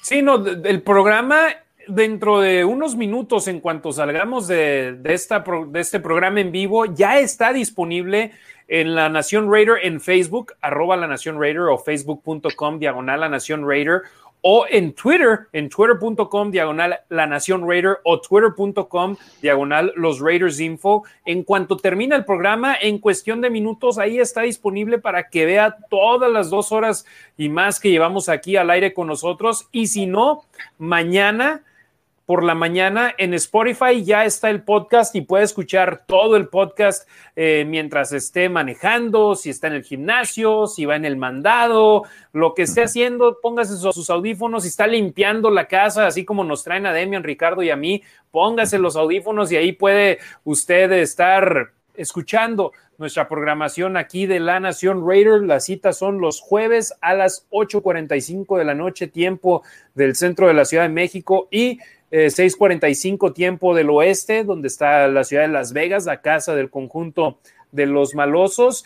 Y les agradecemos de gran manera a todos los que nos escuchan de todas las partes del mundo. La verdad, eh, estamos eh, analizando los datos después de cada show y sigue creciendo nuestra audiencia, tanto aquellos que nos sintonizan en vivo como los que nos ven ya después de que el programa está siendo transmitido y los que nos escuchan a partir de la siguiente mañana. Bueno, en realidad está disponible ya esta noche el programa en Spotify, pero compartimos los links ya hasta mañana cuando más raza está, está despierta. Así que Raider Nation, muchísimas gracias. Lo hacemos por ustedes y nosotros siendo parte de la familia negra y plata, créanos que yo en esos momentos soy cansadísimo. Tuve un día muy largo. Demian también me dice la misma situación. Ricardo también mucho trabajo. Y aquí lo estamos haciendo por pasión y por querer proveerle a nuestros hermanos y hermanas latinas, hispanoparlantes, del otro lado del charco, allá están nuestros hermanos españoles que están disfrutando del programa. Entonces, para ustedes y por eso lo hacemos aquí en La Nación Raider. Ricardo Villanueva, buenas noches, hermano. buenas noches, Harry. gracias. Era, estaba escuchando el podcast el otro día y nosotros diciendo buenas noches y decía, ah, caray, Tal vez hay que cambiar eso, pero hoy lo decimos de nuevo. Buenas noches, Ricardo. Buenas noches, dependiendo en qué horario esté, a qué hora esté haciendo su mandado, si es en la mañana o si está trapeando en la tarde, ¿no? Pero ahorita nosotros son buenas noches. Buenas noches, Radio Nation, muchas gracias por la invitación, Harry.